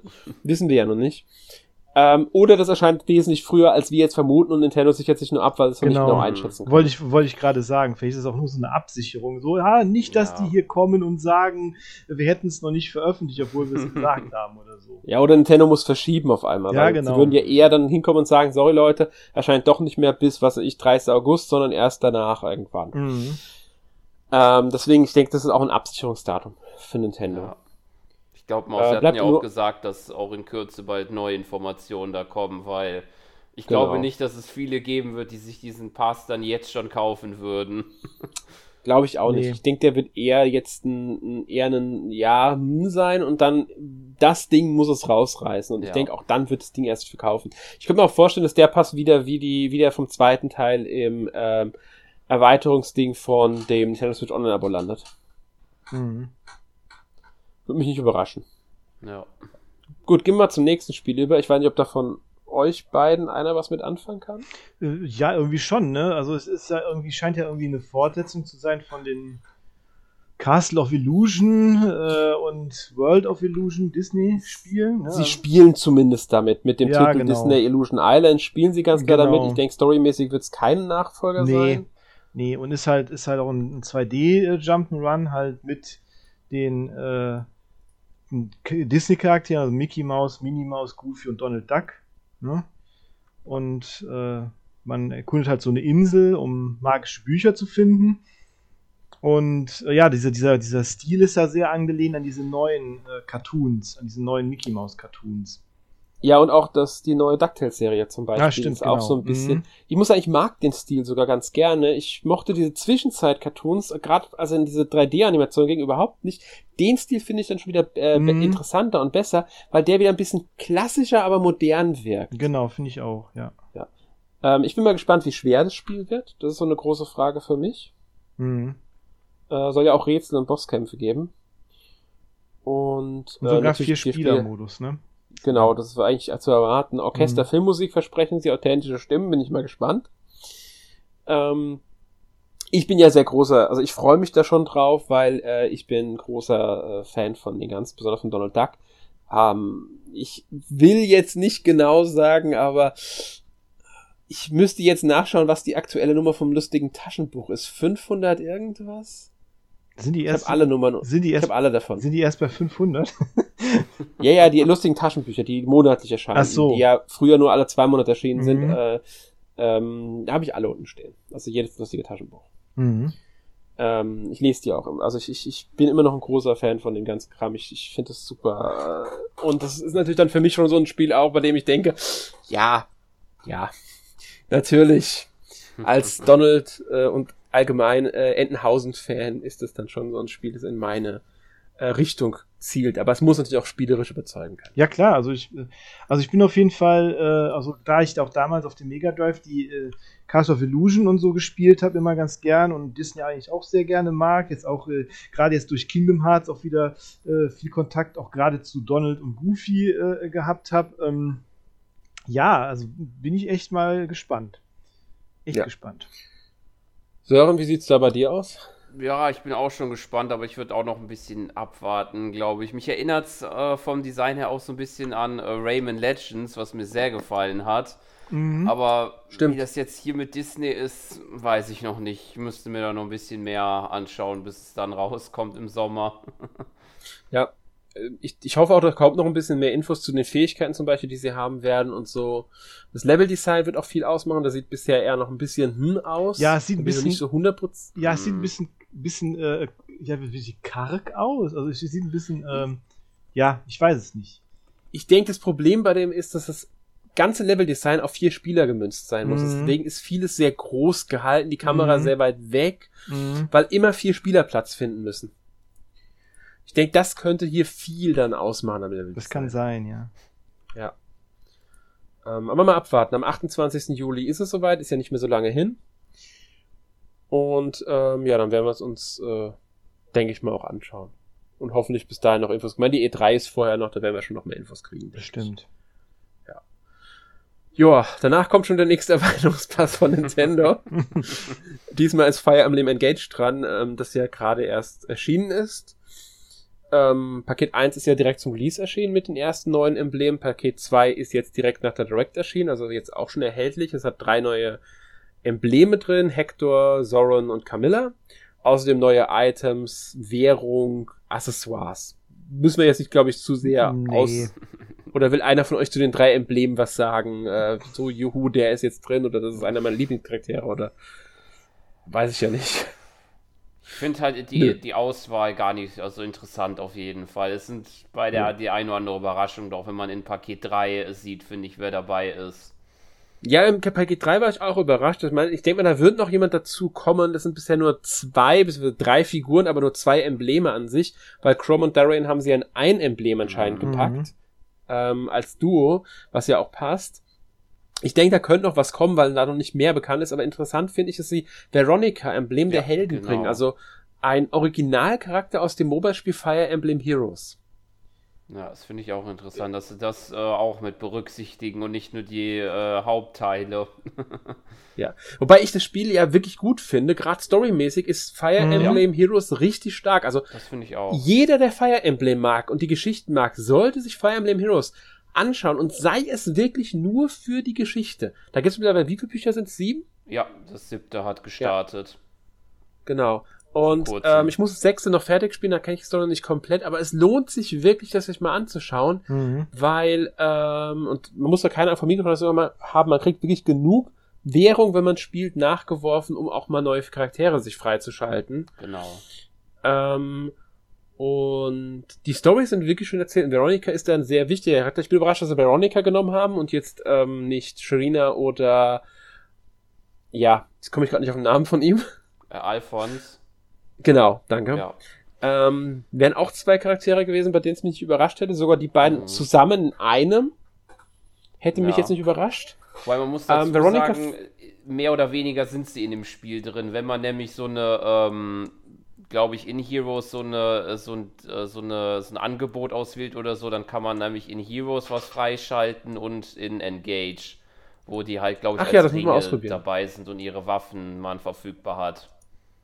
Ah, okay, das muss ich mal ausprobieren. Das ist interessant. Das wusste ich noch nicht. Ja. Mm, ist Gut ein bisschen ver versteckt, glaube ich. Ist da so ein Menüeintrag bei den Belohnungen und da kann man dann sich so ein Code muss ich mal gucken. Meistens bei, bei Heroes ist es dann drin oder ja, genau. bei, äh, bei Heroes. Okay, muss ich mal schauen. Das ist, das finde ich sehr cool. Ähm, ja, und dann haben sie nochmal, sind sie auf das vierte Paket eingegangen. Dazu will ich jetzt gar nicht auch zu viel sagen, weil das schon Spoiler. Ich bin sehr überrascht, dass sie so früh schon einen Trailer dazu zeigen, weil man kann jetzt noch nicht davon ausgehen, dass jeder das Spiel durchgespielt hat. Ich habe es noch nicht durchgespielt, das persönlich. Ähm, und dann zeigen sie jetzt schon was zum Zusatzinhalt. Storymäßig, ich weiß ja nicht, wie stark das dann mit dem Ende verbunden ist oder ob das wieder so eine Zusatzstory wird, die einfach dazugefügt wird, die man parallel spielen kann. Also Dämonenwelt nennen sie das Ganze ja dann. Soll neue Charaktere, neue Schauplätze, neue Karten enthalten, auch neue Klassen wohl. Kann man machen, klar, ist ja auch kein langer Trailer gewesen und ich denke mal, der Spoiler dürfte nicht so groß sein, da werden sie schon drauf geachtet haben. Mhm. Ähm, da steht, glaube ich, noch kein Termin fest, wann die beiden Pakete 3 und 4 kommen, oder?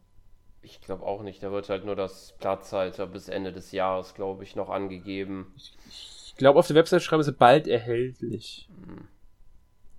Aber das heißt ja auch nicht unbedingt was. Bald ja, ist ein sehr genau. dehnbarer Begriff. Ja. Ähm, ja. Ich würde sagen, so viel dazu. Das brauchen wir, glaube ich, nicht mehr zu sagen. Gehen wir mal zum nächsten Spiel, äh, von dem ich im Vorfeld auch nichts gehört hatte. Nee. Harmony The Fall of Reverie ja. Dürft gerne was zu sagen. Ist von Don't Not, ne? Also von die, die Life is Strange äh, gemacht haben und äh, Vampir. Ähm, hat jetzt einen ganz anderen Stil, auch irgendwie, als das so die, die ganzen anderen Don't Not Spiele, die ich bisher so, so wie Life of Strange, das sieht jetzt ganz anders aus. Auch ein ganz anderes Szenario. Mhm. Ähm, ja, es geht auch mehr in die Visual Novel Richtung, habe ich das mhm. Gefühl. Genau. Sieht doch so ja. aus, ne? Also sieht doch wirklich aus wie ein Visual Novel dann teilweise.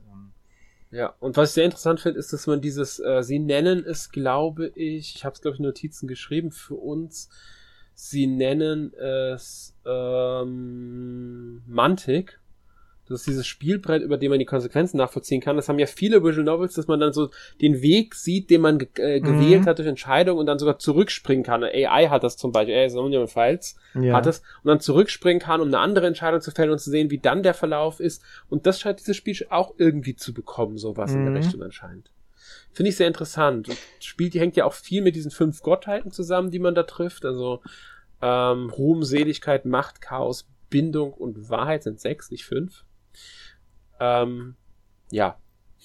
Geht um, also ein Hauptcharakter hat irgendwie Hellsicht, kann also kann hell sehen und kehrt in die Heimatstadt zurück, um die Mutter zu finden, aber da ist ein Megakonzert irgendwie die Macht übernommen und kontrolliert die Bevölkerung und dann kommt man irgendwie in dieses Reich Reverie, dem Reich der Bestrebung der Menschheit, Götterwelt und bla, muss dann halt dort ja, Entscheidungen auch, muss man Entscheidungen treffen, um das Ganze zu beeinflussen. Man wird sich, denke mal, viele, viele Dialoge führen. Natürlich. Äh, ist auch interessant, dass sie sich jetzt mal so an so einem eigentlich sehr japanischen Genre irgendwie versuchen, ne? Ist ganz interessant. Ja. Wobei der Zeichenstil eher an franco-belgische ja, Sachen genau, erinnert. Ja, das stimmt. Was natürlich passt, dort nur das französische Studio, soweit mhm. ich im Kopf habe. Finde ich interessantes Projekt. Ich bin mal neu, ich bin mal gespannt, was draus wird. Ich ja. werde es im Auge behalten. Ja. Also definitiv. Ich finde auch mal ganz interessant, was die so machen. Also zumindest kann man, kann man sich mal im Auge behalten und dann zumindest mal ein paar Tests lesen oder so. Genau. Denke ich auch. Ja. Ähm, dann kommen wir zur Rückkehr einer weiteren Marke, wobei wir haben davon, glaube ich, schon mal auf Switch was gesehen. Zu Wheel of Katamari, oder? Ich kann mich auch erinnern, dass das mal in einer Direct schon mal das Thema war. der war der erste Teil, nämlich das ist nämlich jetzt der zweite Teil, genau. Ah, der erste okay. Teil wurde, glaube ich, auf die Switch schon portiert und jetzt haben sie den zweiten Teil nochmal neu aufgelegt als äh, Wheel of Katamari Reroll Royal Rever plus Royal Reverie, also Reroll plus Royal Reverie. Ein bisschen schwierig. Ähm, ja, wird halt, ich muss echt sagen, ich habe mit die Katamari-Spielen nichts am Hut.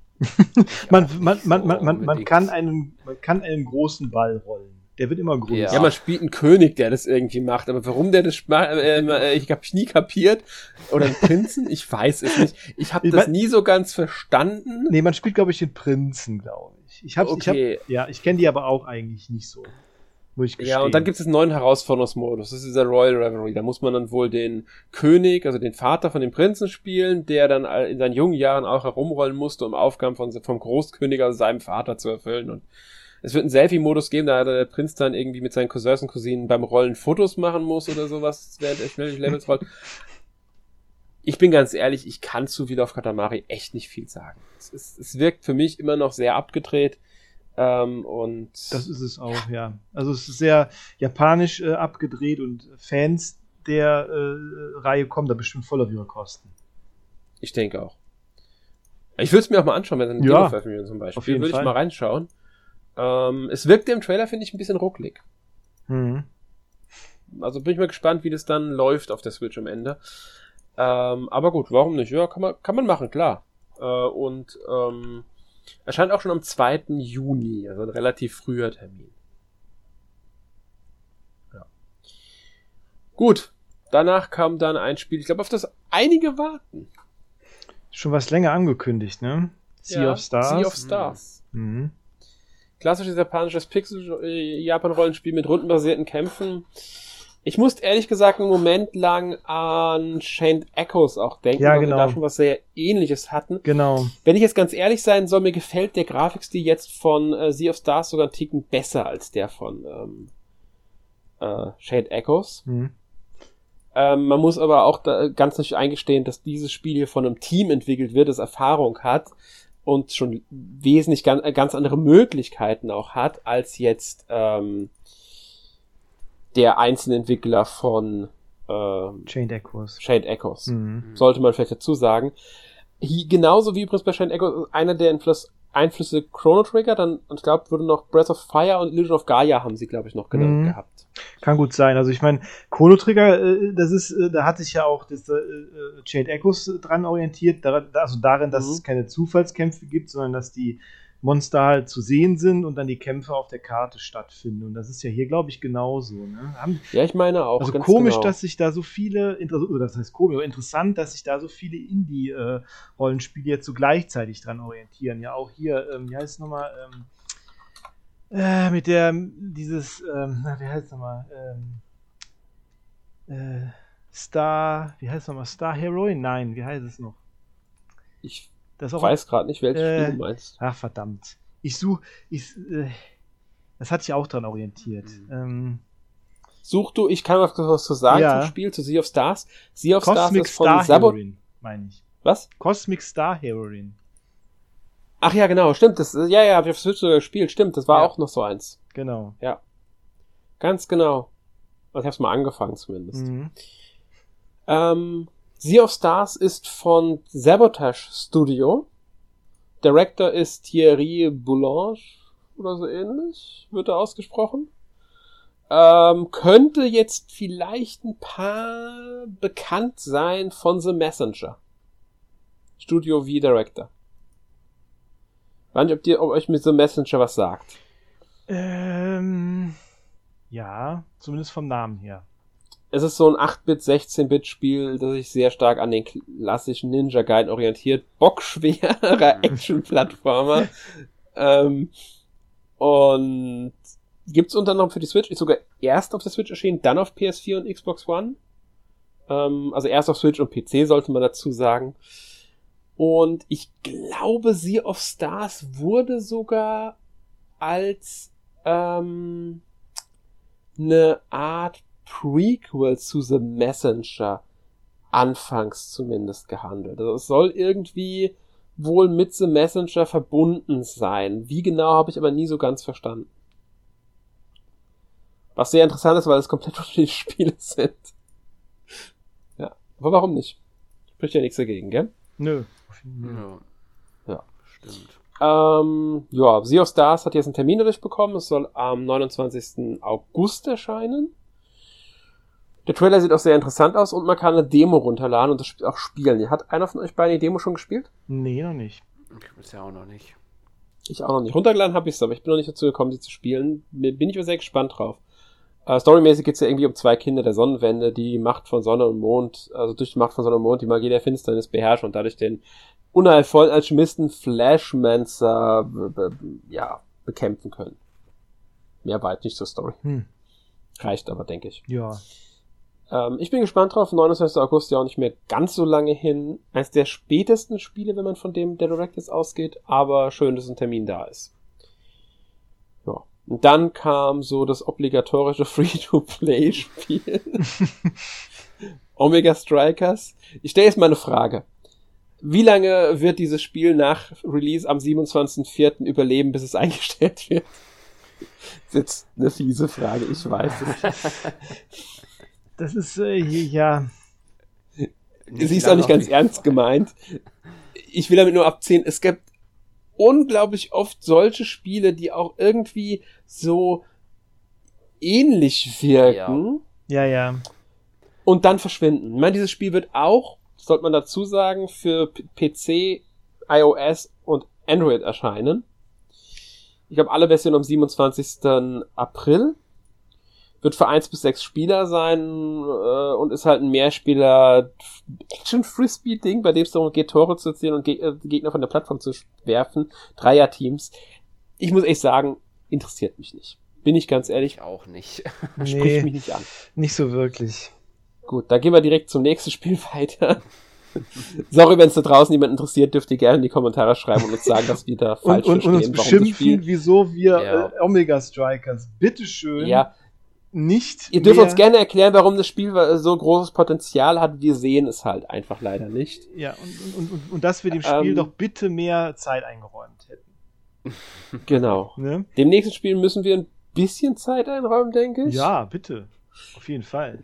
Und zwar der Adrian Odyssey Origins Collection, beziehungsweise den ersten drei Edison, äh, Adrian Odyssey Teilen, Ja. die jetzt nochmal auf die Switch, unter anderem auf die Switch, soweit ich verstanden habe. Ich könnte mir vorstellen, dass es auch noch auf anderen Systemen erscheint. Ich meine, Bin mir aber für, nicht ich, mein, ganz sicher. ich meine für Steam, also für PC. ja, ich glaube nämlich auch irgendwie, dass für PC noch kommt. Ähm, ich bin mir nicht ganz sicher gerade. Aber verlegen sie die ersten drei Teile nochmal neu auf. Mhm. Komischerweise allerdings, Ähm, allerdings die Original, äh, also von Genau. 1 und 2 gibt es ja noch diese Untold äh, Remakes mit einem separaten neuen Story-Modus mit eigenen Charakteren und so. Aber das ist jetzt Ja. tatsächlich ein Remake von den aller, von den ersten drei ohne diesen Story-Modus quasi. Genau, und deswegen nennen sie es, glaube ich, auch Origins Collection, Mhm. weil sie eben die Originale nochmal veröffentlichen. Mich würde es nicht überraschen, wenn wir irgendwann nochmal die ähm, äh, Untold-Reihe irgend dann sehen werden. Hoffentlich auch im neuen Teil mal. Ne? Also nach, nach Nexus war ja erstmal äh, Ende, auch weil äh, ja eher äh, Etrian Odyssey halt mit diesem, äh, mit diesem Touchscreen in Verbindung gebracht wird vom DS und 3DS, also wo man die Karte Genau. ja selber zeichnet, so damals wie damals äh, man das gemacht hat, bevor es äh, Internet und Automapping gab. Und ja, als wir noch al- als wir noch jung waren, Als- also vor äh, so in der Stein im Steinzeitalter Genau. der Konsolengames, ganz genau. Und haben mit Karo-Papier da gesessen und die Karten auf Papier mit dem Bleistift gemalt. Ja, ganz genau. Und das ist jetzt auch hier äh, der Fall, nur dass man es halt mit dem, also mit dem Stylus und dem Touchscreen auf dem DS gemacht hat. Wie es jetzt genau auf, auf der Switch, äh, glaube ich, auch mit dem Touchscreen dann wahrscheinlich. Ne? Und dann, Ich kann dir sogar genau sagen, wie es ablaufen wird. Mhm. Es wird eine Touchscreen-Steuerung geben. Man kann es auf dem Touchscreen einzeichnen. Ähm, bin ich mir nicht ganz sicher, wie gut es funktioniert, weil ohne Stylus ist es schwer, da muss man sich wohl eher so ein, so ein Stylus besorgen. Mhm. Gibt's ja welche, die damit funktionieren. Ähm, Mhm. bei, bei Dr. Kafashima liegt ja auch einer bei. Mhm. Es wird aber, das sieht man auch im Trailer und auf Screenshots, auch eine Controller-Funktion geben. Da ist nämlich dann rechts im Rand die Karte eingeblendet und da sind dann zum Beispiel für den Stift die ZL-Taste vorgesehen. Das heißt, ich Ah, denke mal, okay. Dass da, weil dann ist der Bildschirm auch geteilt. Ich, ich habe nicht das Gefühl, dass was abgeschnitten ist vom Bildschirm links. Mhm. Ich habe eher so das Gefühl, dass sie links auf die Hälfte des Bildschirms dann ähm, das Gameplay so legen, wie man es kennt, und rechts die Ka das, das Kartenzeichenmenü. Allerdings gibt es auch das Vollbild, bei dem komplett Gameplay ist und rechts oben dann die Karte als Minimap angezeigt wird. Aber ich vermute, wenn man die Karte öffnet, dann wird das Bild verkleinert in ein kleineres Format Mhm. damit rechts die Karte Platz hat. Und da bedient man dann wahrscheinlich mit den äh, Tasten diese Karte. Ob man sich aber noch bewegen kann, weiß ich natürlich nicht. Ich gehe eher davon aus, nein. Mhm. Ähm, weil es gibt dann auch so, Ma so Tasten für Main, Full, Undo und ähm, Icon. Also da kann mit Plus geht man dann, denke ich mal, zu den Icons, die man dann auswählen kann. Undo, da geht man halt dann zurück, da macht man dann das zurück, was man halt dann aus dem Effekt gezeichnet hat. Mit Full, dem erfüllt man dann irgendwie. Mhm. Ähm, und so wird man dann auch mit Controller-Steuerung am Fernseher oder im Handheld-Modus, wenn man nicht mit äh, Touchscreen bedienen will, das zeichnen können. Und es gibt auch, auch, die Möglichkeit, dass die automatisch äh, gezeichnet Genau. werden. Ne? Also, Das haben sie ja schon bei den Untold-Spielen zum Teil hinzugefügt Ja. gehabt. Die Funktion, ich glaube, bei Nexus war es auch drin, da bin ich mir nicht Mhm. ganz sicher gerade. Aber es wird Automap geben, definitiv. Dann, dann muss man wirklich nur die, das ist ja in Quadrate eingeteilt, da muss man nur das Quadrat betreten und dann wird da eingezeichnet, was da ist. Ich glaube, auch immer in den Quadraten um dich herum wird dann eingezeichnet, was da ist. Mhm. Also ich bin äh, froh, dass die Serie noch, noch, noch existiert. Also ähm, Ja. auf dem DS und 3DS hat die Serie ja einige Teile hervorgebracht, auch dann zwei Spin-offs von Persona. Ne? Und ähm, ja, ich bin mal gespannt, was sie daraus machen oder wie sie dann jetzt damit umgehen, dass es jetzt halt keinen zweiten Bildschirm mehr gibt und keinen Stylus in dem Sinne. Ne? Also Ja. Ne? Ich bin, ich finde es überraschend, dass die Reihe überhaupt noch da ist, weil ich habe echt so mitgerechnet, dass die Reihe weg ist. Mhm. Hast du irgendeinen Bezug zur Reihe, Sören? Ich habe bisher gar keinen Bezug dazu. Okay, interessiert dich die Reihe? Also wirst, schau ich mir mal an, dann. ich kann direkt eine Sache sagen, die mich dann schon so hm, aufstutzen lassen hat, also stutzen lassen hat im ersten Moment. Die komplette Collection, also die Adrian Odyssey Origins Collection, wird im eShop 79,99 Genau, kosten. das ist da doch, was ich Ui. auch ansprechen wollte. Ich fand das, äh, finde das echt heftig. Also Jetzt kommt's. Man, es sind ja große Spiele, drei Stück. Kauft man diese Spiele einzeln, kostet ein Spiel 40 Euro. Das heißt, kauft man dieses Collection, kriegt man einen der, eins der drei Einzelspiele kostenlos. Das ist aber nett. Kauft man die Spiele also getrennt, zahlt man 120 Euro. Kauft man sie das Collection, zahlt man 80 Euro. Ich find's trotzdem sehr happig, weil es entspricht so ungefähr den Originalpreisen eines DS- und 3DS-Spiels. Gibt's denn eine physische Version überhaupt? Glaube ich nicht. Das habe ich bisher noch nicht rausgefunden. Ich Mhm. glaube, bisher ist da keine, ich denke eher nein. Echt schade. Aber ich habe nichts zu rausgefunden Mhm. bisher. Ähm, ich finde den Preis happisch, bin Mhm. ich ganz ehrlich. Finde ich auch, Ich hätte ja. eher 30 Euro pro Spiel gesehen und einen 60 bis 70 Euro Preis. ja, Ich definitiv. weiß, 70 Euro sind nur 10 Euro, aber ich hätte wirklich so die 59,99 für die gesamte Collection und einen 30, 25 bis 30 Euro Preis für jedes Spiel, weil es sind eben keine neuen Spiele, es sind sehr aufwendig, muss man dazu sagen, aufgefrischte DS-Spiele. Mhm. Aber man sieht die Herkunft noch. Es sind keine Remakes, es sind Remaster eher. Die Charakterporträts, die haben sie wohl nochmal schön überarbeitet. Da gibt's auch neue. Es wird auch neu ähm, Schwierigkeitsgrade geben, was bei dem Spiel sehr sinnvoll ist, weil das schon sehr knackig ist. Definitiv. Ähm, man wird jetzt Speicherstände dann auch anlegen können. Ich denke mal, das heißt dann auch in den Dungeons. Das war ja Mhm. nur, glaube ich, in den neueren überhaupt irgendwie möglich. Ja, genau. Und das, weil in den alten gab es auch nur einen einzigen Spielstand, den man haben konnte. Also Genau. wenn, du, wenn du am Ende warst und das Spiel irgendwie nochmal neu spielen wolltest, musstest du den halt löschen oder ein neues Spiel kaufen. Genau, das war halt das Ärgerliche. Und man wird jetzt auch einfacheren Zugriff auf den Monster Codex, die Questliste und den Fähigkeitenbaum haben. Also Mhm. da sind einfach so Quality of Life Funktion, Komfortverbesserungen einfach drin. Mhm. Aber Bin mal gespannt jetzt am Ende, wie das dann auf der Switch laufen wird. Ich freue mich aber ehrlich gesagt schon drauf. Ich bin nur beim Preis echt so ein, Mhm. es gibt sogar schon den ersten DLC für drei Euro. ja. Ich, äh, Man kriegt zwei ganz tolle Sachen, Charakterporträts nämlich. Von, Von Persona, Joker ne? aus Ja, Persona aber 5 genau. Royal und Ringo aus Soul Hackers 2. Ja. Das ist Brauch ja ich- richtig gut. Ja, braucht man nicht, aber egal. Sollen sie es äh, anbieten? Ich würde sagen, wir gehen dann mal zum nächsten Spiel weiter, Mhm.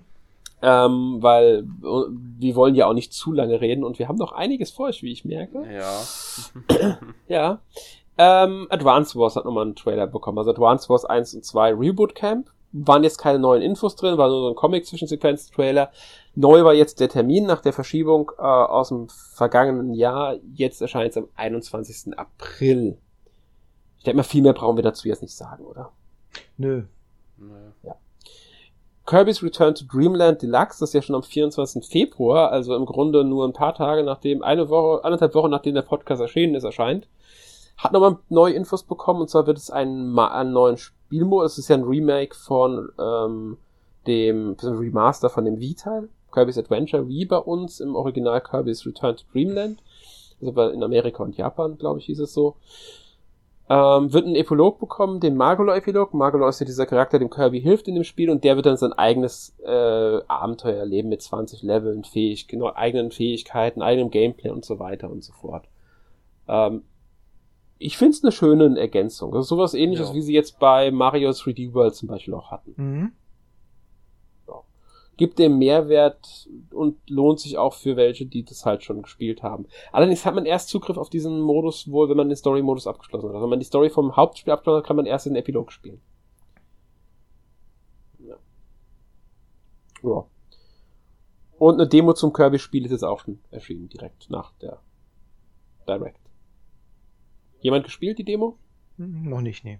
Ich bisher auch noch nicht. Man hat ja nur gesehen dann da auch, dass es ja auch so, so einen Mehrspieler-Modus gibt, also wahrscheinlich so ein Minispiel. Ja, gab's, Like. glaube ich, auch schon im Original. Mhm. Und auch in der Demo werden welche drin, sind welche drin Ja. wohl schon. Ja, sehr, aber sehr, sehr schön. Also ich freue mich aufs Kirby-Spiel, bin mal gespannt, wie der Mario der Epilog dann wird. Ähm, ja. Gut. Gehen wir mal weiter. Ähm, jetzt kommen wir zu einem größeren Thema, das wir aber auch nicht zu ausführlich besprechen wollen, auch weil wir dazu eventuell nochmal speziell was machen werden, denke ich. Oder möglicherweise, sage ich mal. Nintendo Switch Online hat mal wieder neue Retro-Konsolen bekommen. Nachdem sie ja N64 im- im Mega Drive war das letzte Mal, gell? Ja, genau. Ja, genau. Ja. Haben wir jetzt Game Boy und Game Boy Advance bekommen. Ähm, Game Boy für normal und Game Boy Advance im, wie heißt es, Erweiterungspass heißt das, gell? Ja, ja. Ähm, Finde ich eine sehr schöne Sache, freue ich mich drüber. Ich mag Game Boy, ich mag Game Boy Advance Spiele. Ja. Toll. Ja, Passt ja, ja, auch guter, vor allen Dingen guter, für die Switch, weil man sie ja auch Mhm. unterwegs spielen kann. guter, Genau. und ist eine gute Auswahl, finde ich. Ja, die Ja. Game Boy sind neun Spiele jetzt erstmal. Ähm, vier weitere sind bisher bekannt. Ein bisschen überrascht war ich über Alone in the Dark Ja, United. Das hat, Ja. das, hat, das hat mich auch überrascht, ja. Das stößt so ein bisschen heraus, aber wahrscheinlich waren die Rechte sehr günstig oder was weiß ich. Das, die sind immer günstig, ja. der, der Rest passt eher. Ich meine, äh, Gargoyles Quest ist noch so als äh, weiterer Ausnahmefall dabei, weil er nicht von Nintendo ist. Der Rest ist ja Nintendo-Spiele mit Mhm. Tetris, Mario Land 2, äh, Link's Awakening, DX, Metroid 2, Game Watch Party, Gallery 3, Mario Land 3 und Kirby Dream Land. Schöne Auswahl.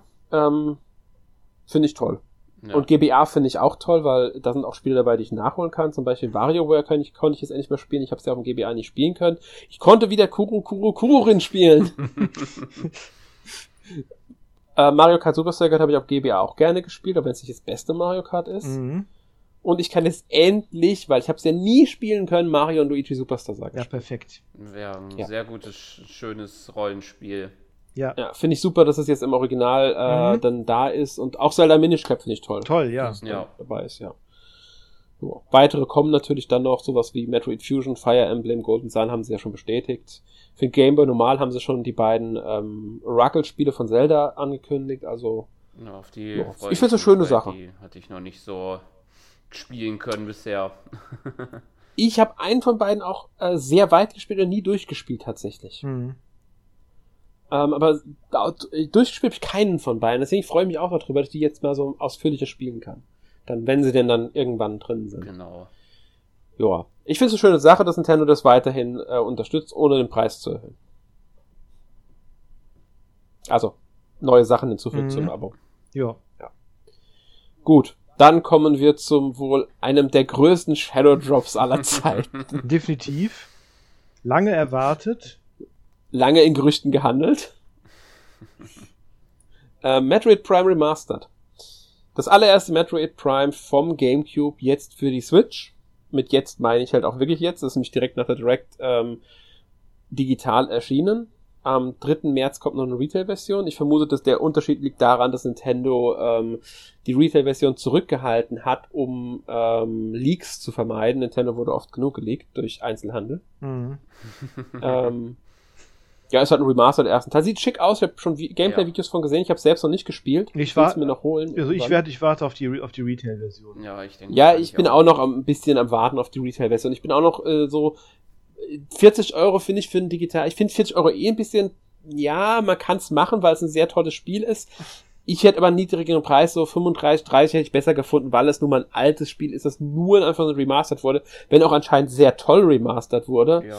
Ähm, immerhin haben sie auch die zwei Sticks-Steuerung drin. Das finde ich großartig, dass sie drin ist, weil ich habe weder Bock auf die Gamecube-Steuerung, die fand ich damals nicht so toll, ähm, und auch nicht auf die Wii-Steuerung mit Bewegungserkennung. Bin ich nicht so der Fan von. Mhm.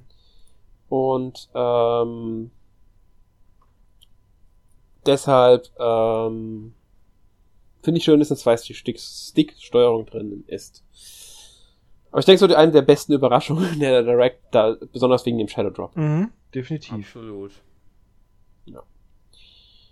Ähm, zu Metroid Prime 4 gab es keine Infos. Soll man vielleicht auch dazu sagen. Nee, äh, aber immerhin hm. äh, war das. Also ich rechne damit, dass wir jetzt ähm, alle paar Monate, vielleicht alle halbe Jahr, aber so vielleicht dieses Jahr noch die anderen beiden Teile als Remaster bekommen.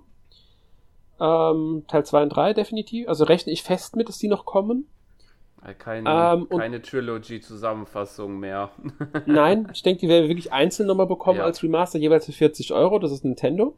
Mm, genau. ähm, und dann werden wir, ich denke, als potenzielles Cross-Gen-Spiel für Switch und Switch, den Nachfolger der Switch, äh, Metroid Prime 4 bekommen. Das, was Breath of the Wild war, wird jetzt Metroid Prime 4 dann für die nächste Switch und die aktuelle Switch.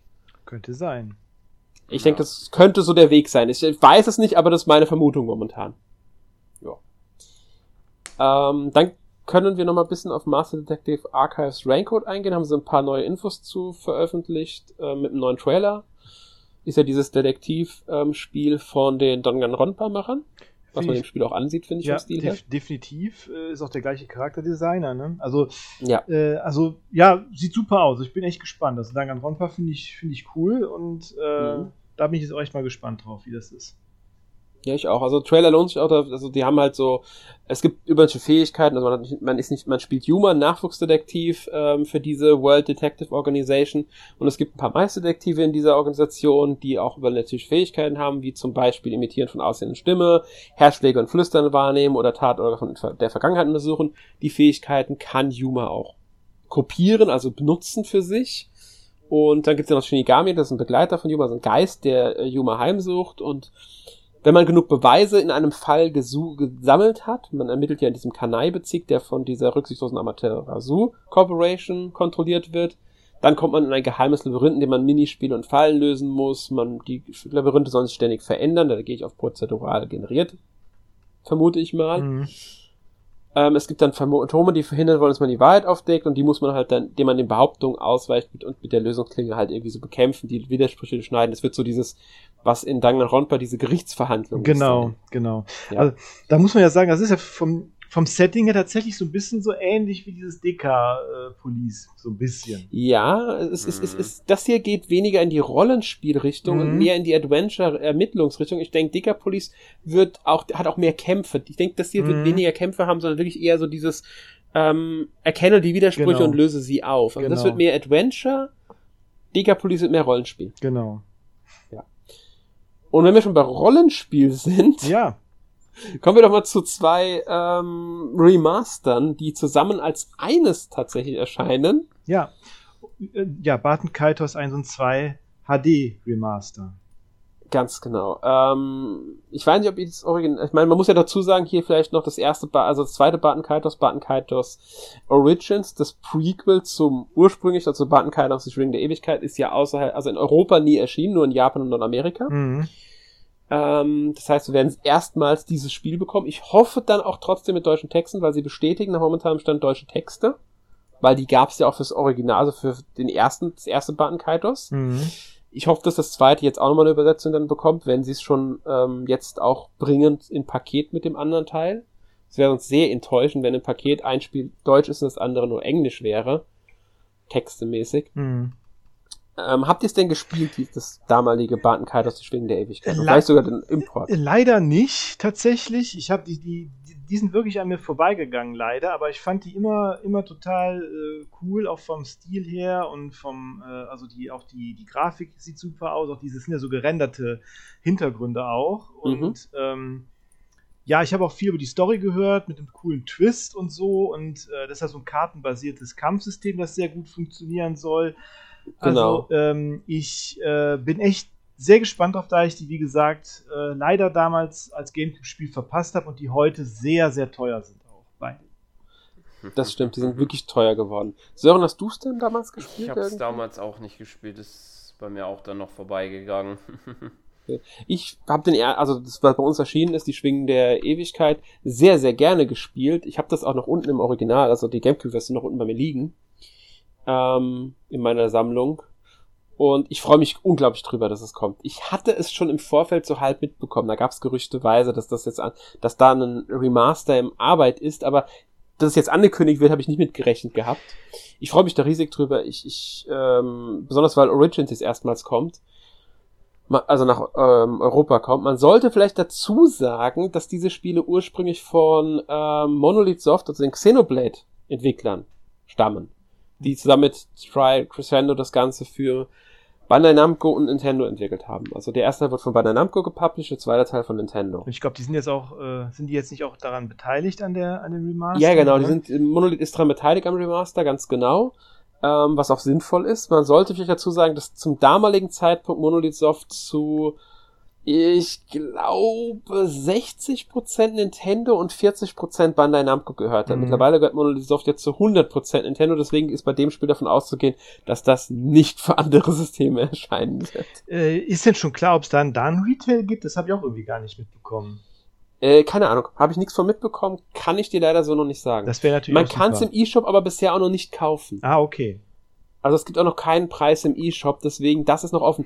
Gepublished wird es tatsächlich von ähm, Bandai Namco. Das sollte ah, ja. man vielleicht noch dazu sagen. Also das ist auch noch so ein interessanter ähm, äh, Faktor dabei. Also gibt's doch noch Hoffnung für ein Xenosaga Remaster.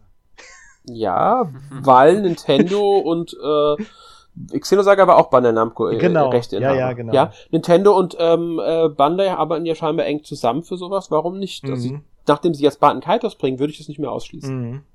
Weil, weil der Harada, der Tekken Harada, der hat ja auch mal irgendwie versucht, Xenosaga äh, zu also ein Remaster anzustoßen, aber das hat leider nicht äh, damals nicht funktioniert. Äh, kam an ja. dem, aber vielleicht jetzt. Ja, Nintendo, also, würde ich jetzt nicht ausschließen, außer da sind irgendwelche rechte Sachen ähm, die das verhindern, aber ich glaube, da müsste Namco eigentlich die vollen Rechte haben. Mhm. Ich glaube, den zweiten Teil von Xenosaga hat damals Sony in Europa genau, gepublished. Aber genau. Das könnte der, ein Hindernis vielleicht sein. Ist der, einzige, glaub, ist der einzige, der in Europa erschienen ist, tatsächlich. ja, genau. Und dann gab es noch die Xenosaga 1 und 2, ähm, DS. Ich weiß nicht, ob das Remake, ja genau, ja. DS, die waren wieder Namco. Richtig, genau. Episode 3 war ja auch Namco. Also, ja. Und der, äh, ich denke, die Wahrscheinlichkeit, dass da ähm, die Möglichkeit besteht, ist hoch. Also würde mich sehr freuen, da ich äh, den ersten und zweiten im Regal stehen habe und noch super gut finde, aber den dritten leider ver verpasst habe und der jetzt äh, quasi äh, ein Auge und ein Bein kostet. Also ähm, ja, das stimmt. Also, also ich hoffe drauf, dass da was kommt. Die können gerne Trilogy auch direkt bringen, ähm, weil ich habe die nie spielen können, Xenosaga. Super Story, unglaublich gut. Ja. Und ich würde die gerne nachholen. Mhm. Also da, da, gerne her damit. Aber gut, gehen wir mal weiter und damit kommen wir auch zu Level 5 zurück. Nein, Level 5. da sind wir wieder. Da sind ja, wir wieder. und wir haben es schon öfters gesagt, dass, weswegen ich ein bisschen skeptisch bin, ob das dieses Jahr was wird, weil auch das nächste Spiel haben sie für dieses Jahr angekündigt. Fantasy Life I? The Girl Who Steals Time. Ich weiß nicht, ob ihr noch Fantasy Life kennt. Kenne ich noch oh, ja. 3DS. Ja, oh, ja. Spiel. Genau. Ich habe das Spiel, ich hab das Spiel ja. Es hat mir sehr viel Spaß ich fand gemacht damals auf ja, dem 3DS. Genau. Mhm. Ja. Ähm, war ja auch von Aka, äh, Akihiro Hino, glaube ich. Ja, die sind doch alle von denen, ne? Also sind die nicht alle? Also ich, behauptet der nicht so von Als selber? Producer ist er an allem von Level 5 beteiligt. Also ich glaube, der, der will doch irgendwie da die volle Kontrolle drüber haben. Das ist auch das, was ja, also, äh, Level 5 so als Problem hat. So sage ich. Ja, mal. also er ist Producer in allen Spielen. Das ist grundsätzlich. Das ist mhm. ja, äh, war ja Satori Wada bei Nintendo auch, ist jetzt der neue Präsident also auch bei Nintendo. Das ist ja grundsätzlich, dass die Firmen also die Firmenpräsidenten meistens Produzenten sind. Mhm. Aber ja, es stimmt, bei ihm ist so das kleine Problem, dass er bei sehr vielen Spielen als Writer, Planer und oder General Director beteiligt ist. Seit 2019 taucht in seiner Vita allerdings in der Hinsicht nichts mehr auf.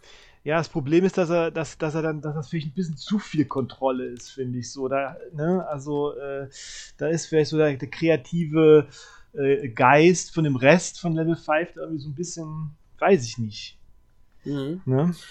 Ja, also er wird Producer bei diesem Spiel sein. Jetzt ähm, denke ich mal, weiß ich jetzt nicht. Beim alten war er es nicht, war er nur Director, nicht Producer. Äh, nee, er war Producer, aber nicht Director, soweit ich weiß. Ähm, aber ich bin mal gespannt. Also Fantasy of Eye ähm, ist, glaube ich, der erste Teil der Reihe, ähm, der wirklich ein Sequel ist. Wir hatten ja noch dieses Mobile, äh, Online-Ding, also für Mobile-Dinge oder sowas aus der Reihe. Also da gab es noch mal was aus der Reihe, aber keine richtige Fortsetzung in dem Sinne. Mhm. Es gab Fantasy Life Link für den 3DS, aber auch das war, glaube ich, nur eine Fantasy Life mit neuen Features, mit Online-Features auf dem 3DS, nur in Japan. Ähm, und deswegen bin ich mal gespannt, was da jetzt kommt. Man soll vielleicht sagen, Fantasy Life, was ist es? Möchte einer von euch beiden erklären? Sören, mach mal. ja.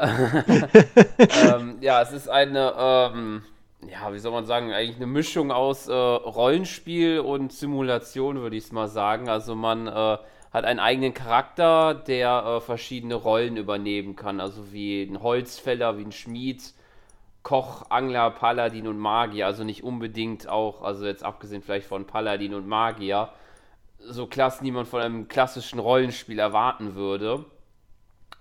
Äh, und hat dann da verschiedene Quests, die dann, ja, ich glaube teilweise meist, manche Klassen, zumindest was auf dem 3DS so, äh, also manche Quests sind dann auf die Klassen abgestimmt, manche glaube ich sind unabhängig davon.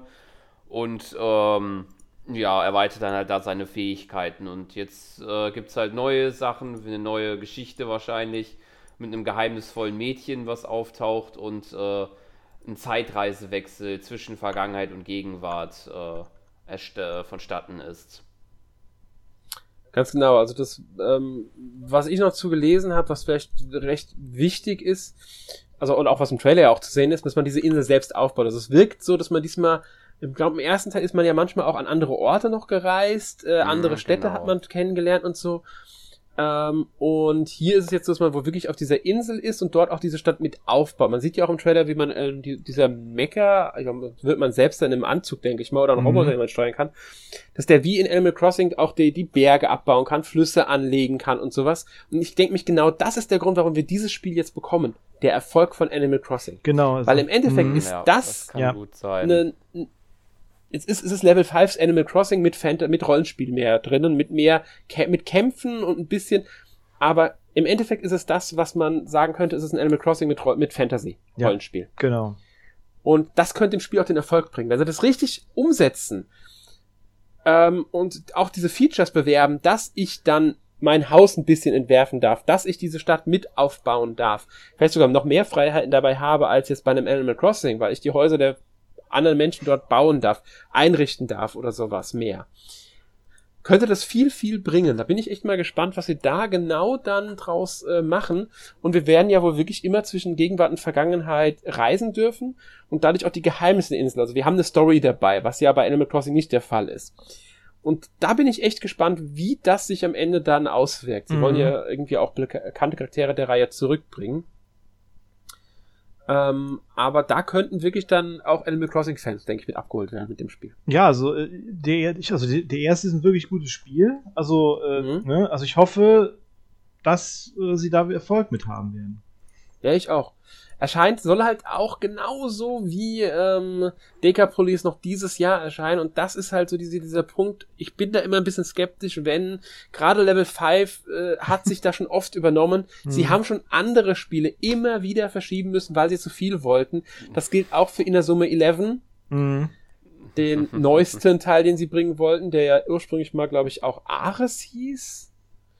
Ja, ich ähm, auch, ja. Und zu dem Anime, der 2018 ausgestrahlt ist, wurde erscheinen sollte. Mittlerweile heißt das Spiel Inazuma 11 Victory Road of Heroes. Wurde neu konzipiert ein bisschen.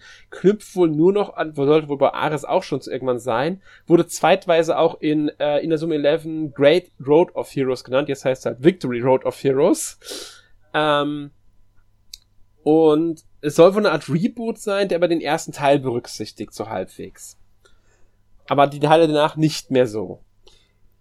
Ansonsten soll es ein klassisches äh, Level, äh, also Inazuma 11 werden, das unter anderem für Switch, ähm, Playstation-Konsolen und auch Mobile, also Android und iOS erscheint.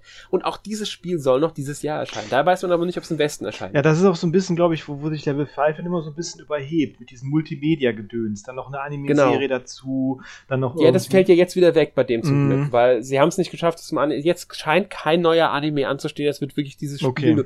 noch kommen und sie entwickeln daran jetzt auch schon seit 2016. Also Mhm. Okay. irgendwann müssen sie es mal fertig kriegen. ähm, aber das soll auch noch dieses Jahr kommen, da bin ich mal gespannt, ob wir das auch noch im Westen sehen. Momentan sieht es nur noch Fantasy Life Eye und äh, Decapolis aus für dieses Jahr. Ähm, mal schauen, was mit Inazuma Eleven dann wird. Aber mal Das sehen. Mal sehen, was mit dem nächsten Spiel ist, was da noch gezeigt wurde von Level 5. Ja, weil das nächste war dann auch Level 5. Das war ein ganz kurzer Teaser-Trailer nur. Da hat man aber, ich habe sehr früh erkannt, was Das ist. war ich hab sehr die Figur eindeutig. erkannt, die da lang läuft. Ja, Es kommt ein neues Professor Charakter Layton. Gesehen Hä? hat, genau. Spätestens als man den Charakter gesehen hat. also Ja. dieser Zylinder ist einfach unverwechselbar. Ja. Ganz genau. Professor Layton and the New World of Steam. Ähm, es ist nicht viel bekannt, außer diesem Teaser-Trailer. Es wird wohl laut Webseite äh, werden Professor Layton und Luke neu, sich neuen Rätseln auf eine, in eine, an einem brandneuen Schauplatz stellen. Es ist das erste neue Layton-Spiel seit Laytons Mystery Journey, Catriel und die Verschwörung der Millionäre von 2017 auf dem 3DS. Kam ja dann später noch 2019 bei uns, 2018 schon in Japan die Switch-Version auch raus. Mhm. Interessanterweise haben sie, ich glaube, zwei Tage oder drei Tage nachdem die Ankündigung war, bekannt gegeben, dass die Layton-Reihe weltweit über 18 Millionen Mal verkauft wurde. Also die Spiele, die Layton-Reihe. Ich denke mal, da zählt alles dazu, was zu Lay von, bei Layton je erschienen ist. Und das heißt vielleicht auch, dass sie es bekannt gegeben haben, dass sie jetzt wieder verstärkt sich der Reihe auch widmen wollen. Genau. Ja. Also ich denke mal, der Erfolg von diesem Spiel wird auch abhängen, aber sie kehren wirklich zu Professor Layton selbst zurück Mhm. und setzen das fort. Ich bin dann auch mal gespannt, welchen Luke wir sehen und wie stark das die Vorgänger berücksichtigt. Weil wenn man die Anime-Serie berücksichtigt, die zu Laytons Mystery Journey erschienen ist, ähm, die also auch diese Geschichte von dem Spiel erzählt, allerdings in einer alternativen Variante, sehr abgewandelt, weil es auch für ein jüngeres Publikum geeignet sein sollte und auch teilweise anders angeordnet und um neue Sachen bereichert, insgesamt sind es immerhin 50 Episoden. Da wird allerdings auch die Geschichte von Professor Layton erzählt. Also das Ganze, was mit Layton passiert ist, weil der wird ja im Spiel auch ähm, vermisst, beziehungsweise er taucht nicht auf. Die Serie verrät das alles. Und da wurde auch schon von Akihiro Hino gesagt, äh, sie wollten das auch als Spiel umsetzen. Mhm. Also es sollte ursprünglich noch ein nächstes Spiel nach dem kommen. Das jetzt wird aber nicht diese Story aufgreifen. Das kann ich schon sagen, von dem, was ich in der Anime-Serie gesehen habe. Deswegen bin ich mal gespannt, wie stark sie überhaupt das, was vorher war, berücksichtigen oder ob sie hier nicht einfach einen Teil nehmen, der irgendwann spielt zwischen vielleicht der ersten und zweiten Trilogie oder irgendwann zwischen der äh, zweiten Trilogie und ähm, was weiß ich, also es irgendwo reinfügen einfach oder komplett ignorieren und einfach sagen, hier habt ihr ein neues Abenteuer mit denen und fertig. Das kann ja auch Wäre vollkommen in Ordnung, wenn das nicht irgendwie äh, Probleme verursacht. Ich glaube nicht, dass es, ich denke mal, das kriegen sie hin. Äh, weil ich denke, für Ja. sie zählt erstmal den Wunsch der Fans zu erfüllen, Professor Layton zurückzubringen und Luke. Und vielleicht kriegen wir auch Gastauftritte von Catriel und so weiter, werden wir dann erleben. Aber ich denke wirklich, das Wichtige ist, dass Professor Layton wieder im Mittelpunkt steht und wir ein klassisches neues Professor Layton bekommen. Das Ja. denke ich, wird das Spiel dann auch werden. Genau.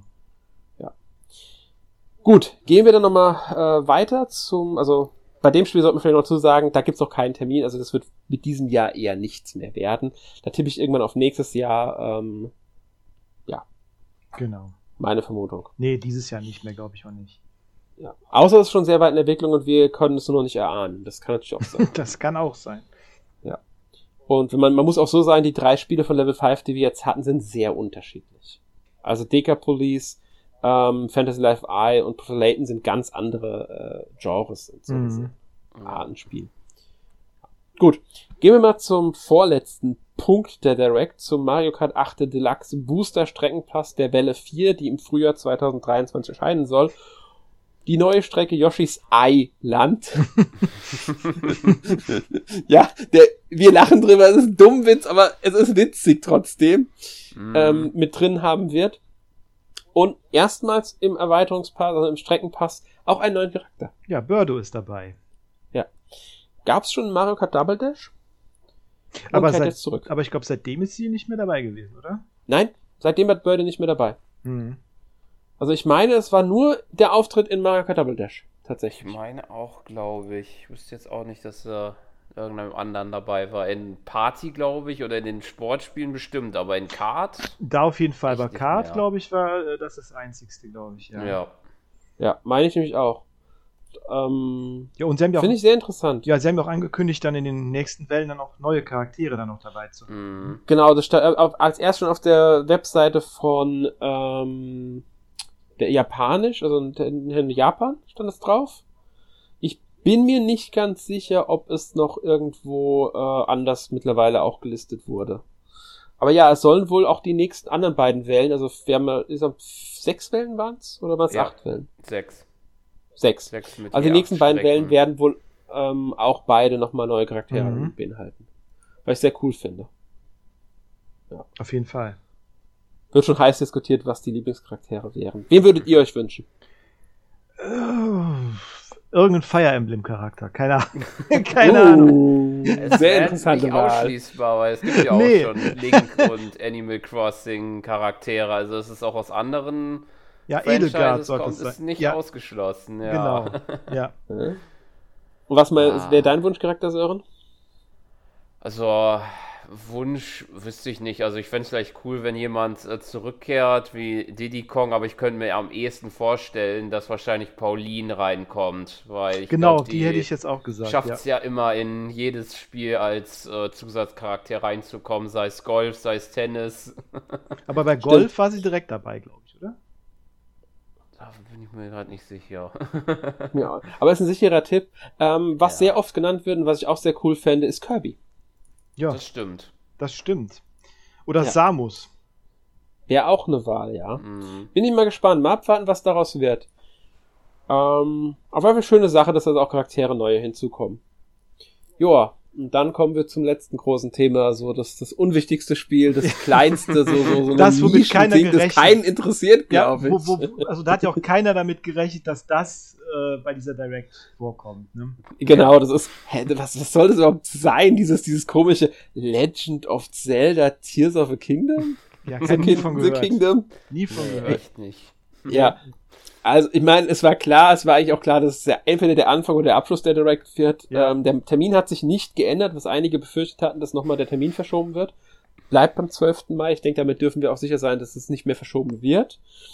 Es war ein Story-Trailer, ähm, der allerdings nicht viel verraten hat, sondern Nee. eher noch mehr Geheimnisse und Fragen aufgeworfen hat. Ähm, man hat die deutsche Synchro gehört und ich würde sagen, erstmals auch Ganondorf. Das, wird, das hat sich so angehört. Ja. Ja. Also klang für mich nach Ganon. Ähm, sie haben die Collection vorgestellt und einen neuen Link Amiibo. Was immer noch offen ist, ob man Zelda selbst spielen kann.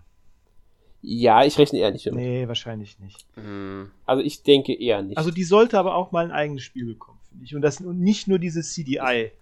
Äh, die CDI-Dinger sind besser als der Ruf von ihnen. Zumindest aus einer ähm, spielehistorischen masochistischen das Art. ja, das auf jeden Fall. Ja. Nee, also ich habe mir da mal Let's Plays von angeguckt. Also ich hatte wirklich was Schlimmeres erwartet, Ja. als sie am Ende sind.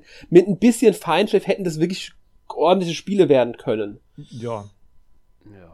Aber das haben sie halt nicht bekommen, leider. Nee. Mhm. Weil Ansätze sind wirklich da gute.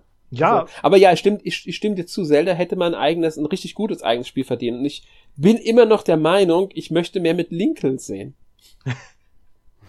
Aus äh, Hyrule Warriors. Ich finde es ein Unding, dass Lincoln nicht mehr genutzt wurde seit Hyrule Warriors. hm. Ist zwar ein bescheuerter Name, aber warum nicht eine Heldin, die neben Link agiert? Ähm, man kann ja Link auch mit einbauen, aber es- sie könnte seine Schwester in einem Spiel sein zum Beispiel und dann kann man beide Charaktere Ja. spielen und zwischen ihnen wechseln oder sowas. Fände ich aber eine schöne Sache. Mhm. Ich finde den Namen Ja, bescheuert, bin ich ganz ehrlich, Lincoln. An dem Namen Was? kann man ja noch was machen. Genau. Aber ich finde den Ansatz Ja. ganz interessant, den sie da hatten. Ansonsten bin ich noch überlegen, hatten sie schon diese, diese Gefährten da, konnte man die schon irgendwo vorher sehen, weil die waren mir jetzt so ein Nein. bisschen neu. Also zumindest dieses fahrbare Gerät, mit dem Stimmt. Link da fährt. Auch das, auch das Fluggerät war neu. Mhm. Ja. Ja. Sie haben ja noch viel Gameplay gezeigt und stimmt, du hast recht, man, man fährt jetzt mit wirklich so einem, was soll das Ding sein? Ein, ein, ich habe keine Irgendwo Ahnung. so eine Plattform. Ja. Ja, ein Holzkonstrukt auf Rädern. Und man hat eine fliegende Plattform, was ich auch sehr cool finde. Ja, vielleicht ist Also- das auch die gleiche Plattform, nur ohne Räder oder so. Keine Ahnung. Nee, das sieht ein bisschen Nee, anders anders, aus. stimmt, sah anders aus, ja, stimmt. Ja. Ja, ja. Ähm, aber das wird sehr interessant sein, was sie da mit Fahrzeugen noch in dem Spiel umsetzen werden. Ja. Ähm, ansonsten erwartungsmäßiges Gameplay. Ich bin, mal, ich bin echt gespannt auf das Spiel mittlerweile. Und ich bin nicht der größte Breath of the Wild Fan, auch wenn ich Breath of the Wild gut finde. Mhm. Ähm, großartig sogar, aber halt nicht aus Zelda-Sicht, sondern aus Action-Adventure-Sicht. Ich bin gespannt auf Tears of the Kingdom. Also ich bin, bin da echt ähm, schon so eine gewisse Vorfreude habe ich mittlerweile und ich ja Also, gerne spielen. also wenn sie auch mal wieder richtig, wenn sie diesmal richtige Dungeons wieder einbauen, bin ich ein bisschen versöhnt.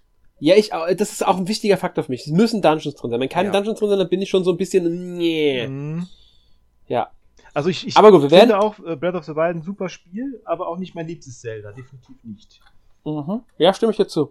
Ja. Äh, wir werden über Breath of, äh, Tears of the Kingdom bestimmt auch öfters reden. Bestimmt. Spätestens dann im Mai, wenn es dann ansteht, das Spiel. Äh, und ja, das war die Direct.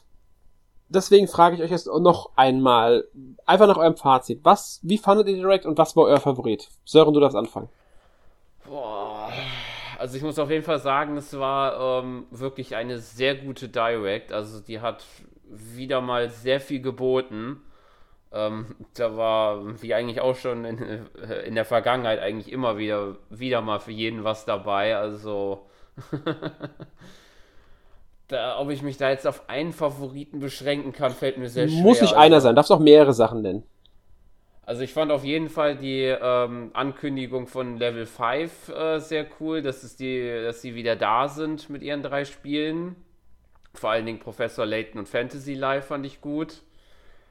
Ähm, das Metroid Prime Remaster sah gut aus. Die Nintendo Switch Online natürlich, dass die dabei sind.